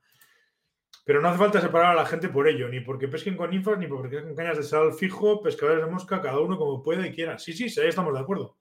Sí, ahí estamos totalmente de acuerdo. Totalmente de acuerdo. Juancho comenta, dice, estoy intentando eliminar un error que, cometo al lanzar, los conocidos nudos de viento. Por lo visto, se producen al imprimir saltos de energía bruscos, es decir, golpes con la muñeca, sobre todo cuando quiero llegar a esa distancia que no controlo. Aun sabiendo esa teoría me está acosando. ¿Me darías algún consejo para que lance y la posada fuera suave cuando quiero llegar a esa trucha lejana? Sí, son los famosos nudos de viento que cometemos eh, prácticamente todos en situaciones de esas. Tú mismo te estás dando la solución. ¿Eh? Comenta, dice, se producen al imprimir saltos de energía bruscos, es decir, golpes con la muñeca, sobre todo cuando quiero llegar a esa distancia que no controlo. Es un poco lo que estaba comentando antes, que tú estás lanzando y cuando ves que no la cosa no llega o no llega suficiente energía, tiendes a meterle más energía al, conjunto, con lo cual el momento en el que tú eh, metes más energía o, cambias alguno de los parámetros en los que estás lanzando, eh, pues cometas esos errores. La solución, pues, pues muchas veces está, y además en eso sí que, sí que cada vez lo tengo más claro, es que cuando tú estés lanzando, sobre todo en, queriendo meterle distancia, el movimiento de traslación, tú ya sabes que al final, yo eh, le digo que por experiencia, lo he comentado al principio del, programa, eh, y ya estaba comentando ahora, ¿no? Hacerla, facilitar los conceptos de lanzado a la gente. Eh, ya no me gusta ni hablar de bucles, ni hablar de... eso es olvidaros. O sea, que decir, al final el, lanzado se, puede simplificar en dos conceptos. El concepto traslación, que es eh, trasladar la caña de un punto a otro, y el concepto rotación. yo traslado la caña y en el momento en el que termino de trasladar la caña, roto el carrete. ¿Vale? Para que se vea cuando traslado la caña y al final roto el carrete. Entonces, eh, si tengo mucha línea y estoy manejando mucha línea en, todo este conjunto, eh, si en un momento determinado, yo lo que quiero es, en el, momento de, trasladar, trasladar, por decirlo de alguna es, lo, que se hablaba de la aceleración. Necesito pista para poder trasladar. Cuanto más, cuanta más pista tenga, más tensa voy a tener toda la línea y más velocidad voy a imprimir a todo el conjunto, con lo cual no me hace falta meterle más energía. Entonces, ese, ese, ese fallo que tú comentas, Juancho, este, este fallo que tú comentas de los golpes de muñeca, yo probaría, y además si puedes probarlo, eh, acostúmbrate a mirarte la muñeca y en un momento determinado siempre trata de rotar el carrete lo más tarde posible. O sea, si tú, por ejemplo, estás lanzando y, tienes esta cantidad de línea y rotas el carrete aquí y luego sigues haciendo el ejercicio, sigues estirando la caña, vas a, vas a conseguir esas ondas. Entonces, procura meterle todo el movimiento de traslación y la rotación siempre al final. Siempre, siempre, siempre, siempre al final. Lo más tarde posible. Y así probablemente lo soluciones porque al final todos esos problemas suelen ser generalmente de rotaciones antes de lo que, de lo que tendrías que hacer. Digo que todo consiste en trasladar y rotar. O sea, es que no tiene más. el lance no tiene más. El movimiento de traslación, todo lo que, lo que antes hablaban de golpe de lanzado, bla, bla, olvídate. El movimiento de traslación, básicamente lo que yo quiero, perdón, lo que yo quiero con con mi movimiento de traslación es que toda la línea, imagínate tengo, además, en, el ejercicio de la T incluso lo llevo a comentar, el que tengo en el vídeo en YouTube, yo tengo toda mi línea detrás mía estirada, o está haciendo S o lo que sea. Todo ese movimiento de traslación de la caña, lo único que estoy consiguiendo es preparar, o lo único que estoy haciendo con ese movimiento de traslación es preparar, lo hago en, línea recta, evidentemente, porque quiero que todo, todo el exceso de línea, toda la línea que tengo por ahí, digamos, se alinee en una línea recta para que cuando ya tenga todo en una línea recta, cuando ya esté todo mi, toda mi, caña, mi línea, la mosca, todo el conjunto lo haya conseguido meter en una línea recta, en el momento en el que yo haga esa, esa rotación, automáticamente salga todo eh, hacia adelante. Cuanto más recto esté todo y cuanto más estirado esté todo y cuanta más tensión haya en todo el conjunto, al momento de la rotación, más fácil es. Eso lo puedes hacer ya te digo que se ve muy fácil con el ejercicio, el famoso ejercicio de la T, que hablaba, que entonces una T la pones en el suelo y coges la caña, digamos, de frente a ti. ¿Eh? Pongo así para que se vea tú. Lo que tienes que hacer es, viendo la puntera de la caña y la línea, simplemente juega a hacer primero rotaciones. Y verás que con poquita línea, simplemente con rotar, vas a ver cómo win hace todo, va hacia adelante hacia atrás. Sacas un poco más de línea y vas a seguir viendo vas a Va a llegar un momento en el que necesites empezar a hacer pequeñas traslaciones y pequeñas rotaciones. Y luego vas a necesitar que cuanta más línea vayas sacando, más largas tienen que ser esas traslaciones y al final la rotación. Si tú mismo vas a empezar a verlo, si tú rotas antes de tiempo, vas a ver que aquello no se estira. Si no eres capaz de conseguir que todo el conjunto antes de las rotaciones esté estirado, vas a ver que tampoco eres capaz de estirarlo. Entonces, todo tiene que ver con eso. Y al final es lo que te digo, cuanto más tarde, siempre, siempre, siempre, cuanto más tarde rotes, más fácil va a ser todo. Porque más tiempo has tenido para ponerlo todo estirado. No sé si se entiende, no sé si, si, si el concepto se entiende, pero, pero básicamente la historia es esa, es, es estirar toda la línea para que al final cuando yo pegue el movimiento de rotación, que tampoco hace falta pegar un movimiento brusco, hago esto para que se vea, pero muchas veces la rotación simplemente con hacer esto vale. ¿eh? O sea, yo tengo el carrete y hago, ¡pum!, esta rotación. Esto. No necesito más. Y con eso verás cómo, funciona. Al final, si sabéis de física, estamos hablando de velocidad angular. Si yo hago este movimiento aquí en una caña de nueve pies, pues imaginaos los movimientos angulares y todo ese tipo de cosas. Pero bueno, básicamente se trata de rotar. Básicamente se trata de rotar.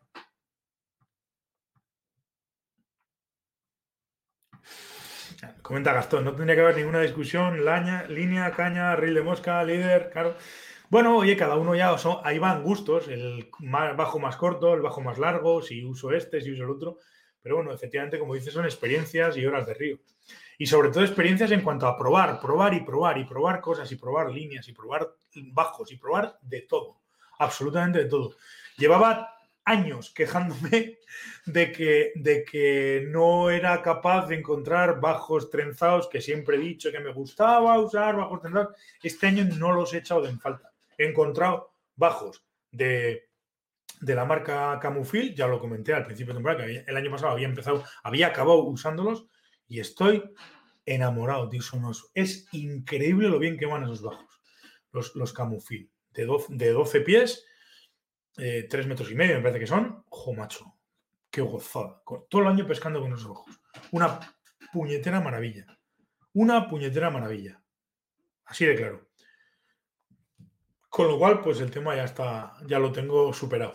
He vuelto a los cónicos y además a los cónicos de, de, de esto, de, de Camufil. Comenta Cepo, dice, siempre es culpa nuestra, no haber sido capaz de engañar un pez. Sí, sí, claro, pero es culpa nuestra en cuanto a cuestiones de estrategia. Quiero decir, yo me refiero que es culpa nuestra porque no porque no tengamos la mosca o porque el hilo sea más gordo, más fino, no sé qué. Eso muchas veces tiene muy poco que ver. Lo que tiene que ver y lo importante es que seamos capaces nosotros de hacer que esa mosca derive bien. ¿Cómo? Con técnica. Es que no hay otra. Es decir, eh, no hay otra no, no hay otra que, usar técnica. Si yo soy capaz con mi técnica de hacer que la mosca derive bien, pues ya está. no es que si yo soy capaz, es que yo tengo que ser capaz de hacer que mi mosca con la técnica derive bien. Por eso entreno, para tener más posibilidades de, de, de lanzar bien y de hacer las cosas bien. Comenta Artur, ¿conoces Balzer? Es una marca de cañas alemana, hacen un modelo para lago en grafito IM12. No, no tengo, no, no es una marca que no, había oído hablar de ella nunca. Balzer, no lo sé. Pero bueno, grafitos IM12, eh, al final es un grafito que lleva un montón de años eh, en el mercado y vamos, son, componentes que están ya probados desde hace mucho tiempo. al final aquí lo importante realmente en el fondo ya no son los grafitos, todas las cañas más o menos hablan, eh, eh, usan los mismos grafitos. Lo comentó eh, este chico de Soria que, estuvo en uno de los directos, el de este de, de que grafitos hay cuatro o cinco, no hay más. Y, y, al final todo lo interesante o todo lo importante muchas veces, que es donde realmente las marcas innovan, no es en los grafitos, sino en las resinas. Y sobre todo, aparte de las resinas, en las tramas de, de, cómo poner un grafito con otro, dependiendo de fibras y demás, para, darle resistencia, para darle no sé qué, para El grafito de M12 es algo que está súper probado, súper probado. No, no conozco la, la marca, pero vamos, eh, serán cañas pues perfectamente capaces como, como casi todas. Lo que pasa es que es un poco lo que, lo que habéis dicho al principio cuando hablaba de las otras cañas. Hay cañas que por composición y por, y por y por fabricación y por, y por acción, pues están pensadas mejor para un tipo de, determinado de pescas o para otro. Hay cañas que no van bien en largo y hay cañas que no van bien en corto. Y hay cañas que van bien en largo, en corto y en distancias medias. Eso es cuestión de probar. Pero bueno, no, no, no conozco, no conozco esa, esa marca de Balcer. Ya lo siento.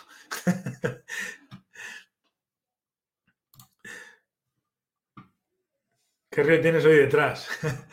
Pues bueno, supongo que lo conocerás. Esto ya lo he comentado por ahí arriba antes. Era, eh, ha preguntado a alguien a ver si era la Canal Roya y le he dicho que sí, que efectivamente es la Canal Roya.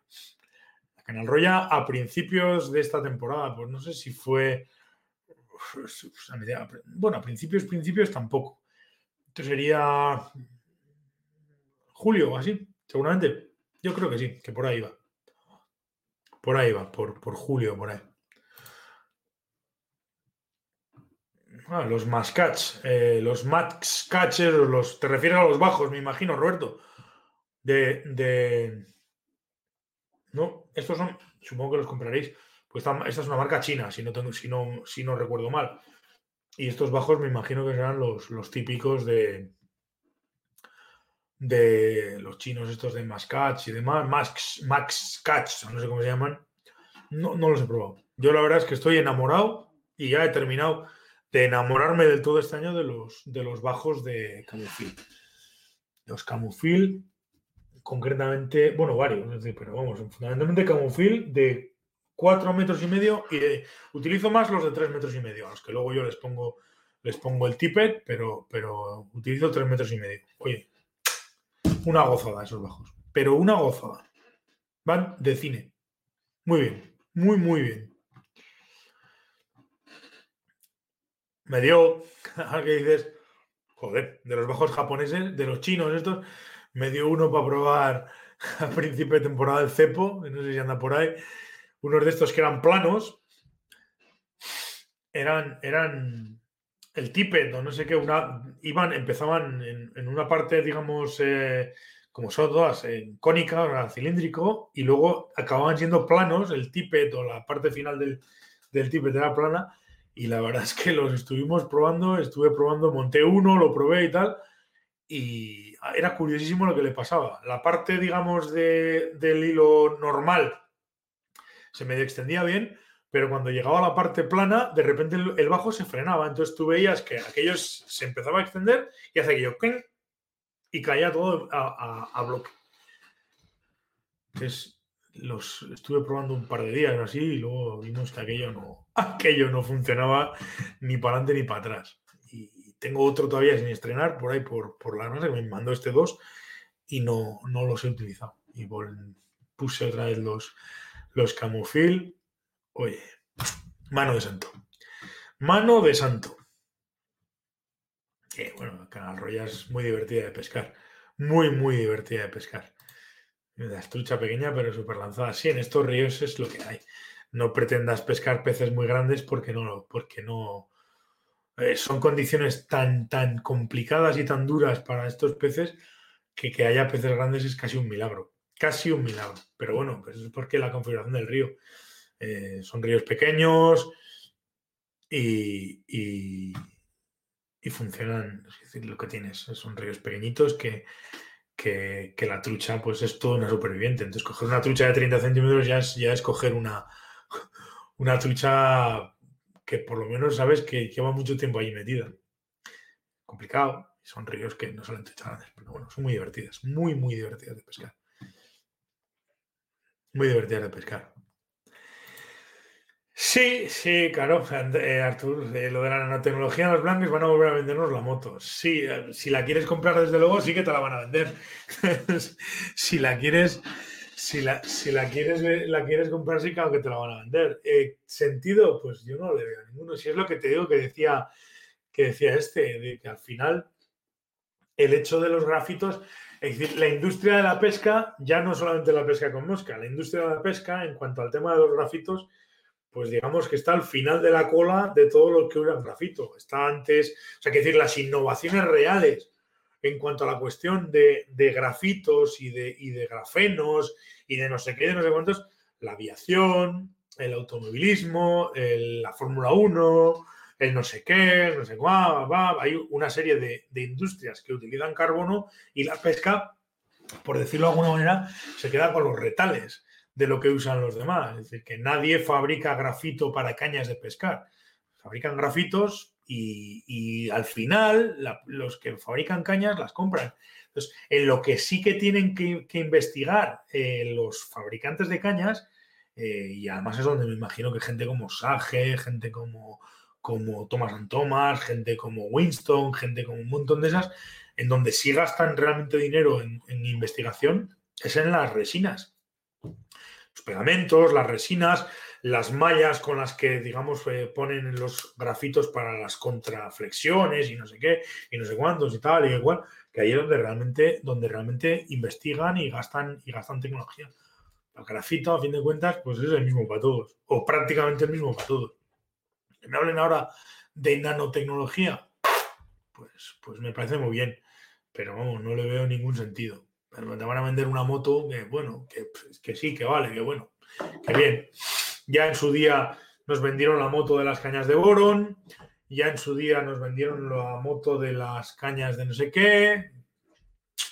Y es curioso porque, por otra parte, hay toda una, toda una corriente nueva de gente que vuelve a la fibra de vidrio, de gente que sigue usando bambú. Es que decir que es, curioso como, como, al final, pues, pues hay veces que nos venden, nos quieren vender motos que realmente luego pues, pues no tiene mucho sentido. No tiene mucho sentido. Pues tío, eres un fenómeno. Pues yo le, lo quité y dije, hostia, ya no, ya no, ya no lo vuelvo a usar.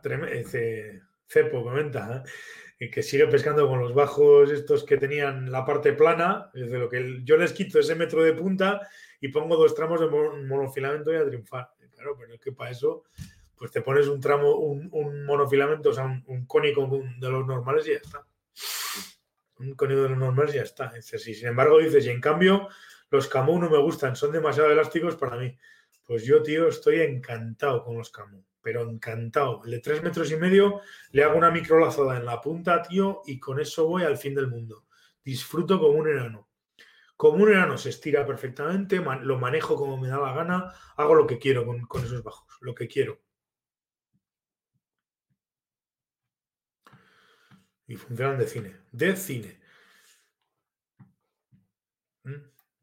es que la verdad que Juanjo tienes toda la razón. Dice, habla de la foto que tengo detrás. Si no lo estáis viendo, estáis escuchando el, podcast y no estáis viendo el vídeo, es una foto que tengo que estoy pescando en Canal Roya, en un pocito de la Canal Roya, en el Pirineo.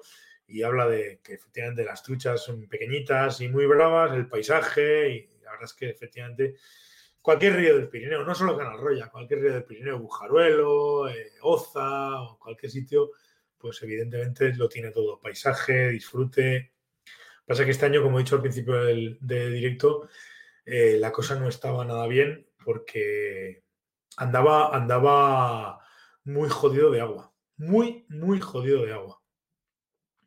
Pero bueno, pues este año ha sido el que ha sido. Esperemos que, como esto de las. Aunque empieza a ser lo habitual el tema de las sequías, pero suele ser algo cíclico, esperemos que haya otros años que, haya más agua y que, y que no tengamos los problemas que hemos tenido este y que no tengamos los problemas que hemos tenido este. Bueno, chicos, eh, llevamos dos horas, yo voy aquí dos horas, tengo a esta ya nerviosa perdida, que está por aquí, y está ya deseando de, cenar, así que, que creo que creo que por hoy ya, ya es eh, más que suficiente. Seguiremos haciendo directos, ya lo sabéis, seguiremos eh, juntándonos, seguiremos charlando de pesca y demás. Y iremos, ya os, iré informando, eh, tanto en Facebook como, bueno, pondré los, los, vídeos en YouTube y si hacemos algún otro directo, haremos también, lo iré anunciando. Recordaros, si os apetece, si habéis trabajado, si usáis Twitch y sois, conocéis Twitch y lo estáis viendo, Recordaos que tengo canal de Twitch también y de hecho hoy el directo ha ido también en, el canal de, Twitch. No sé si ahora miraré un poco estadísticas y demás, a ver si ha habido alguien que lo ha visto a través de Twitch. Pero vamos, da igual que la, idea es, es hacer un poco de todo y a partir de ahí, pues, pues, oye, cuanto más gente nos juntemos y más, y más estemos, mejor. Eh, pues nada, ya que hemos llegado hasta aquí, Hemos estado echando un rato, la verdad, que bien a gusto. Os agradezco un montón a todos los que habéis estado en el directo, eh, vuestros comentarios, eh, vuestras bueno, preguntas, charlas y demás. A todos, eh, pues, pues la fidelidad y el, que me sigáis y que comentéis y que habléis y tal. Eso siempre os lo agradezco. Entonces, poco más. ya veis, tengo aquí a esta loca que está ya deseando de, de zampar. Así que lo vamos a dejar aquí. Muchísimas gracias a todos por, estar. Y poco más. Eh, nos veremos, eh, nos escucharemos, nos leeremos, nos iremos viendo el próximo martes o cuando sea. Si tenéis, lo digo, lo he dicho muchas veces y lo digo incluso en, los podcasts habitualmente, tenéis un apartado en, el, en la web eh, del podcast para, para proponer temas y demás, por si queréis que algún día hablemos de alguna cosa concreta o que hable, intente hablar con, algún, con alguien en concreto, que haga alguna entrevista a alguien en concreto y poco más. Eh, tenéis los, comentarios, tenéis la, la, la, parte de contacto y bueno, me podéis pillar en Facebook o donde queráis, cuando queréis comentarme algo, si os puedo echar un cable, yo encantado. Así que poco más. Nos vemos la semana que viene, eh, o nos reviremos la semana que viene. Pues muchas gracias. Por todos bien y sed, y sed buenos.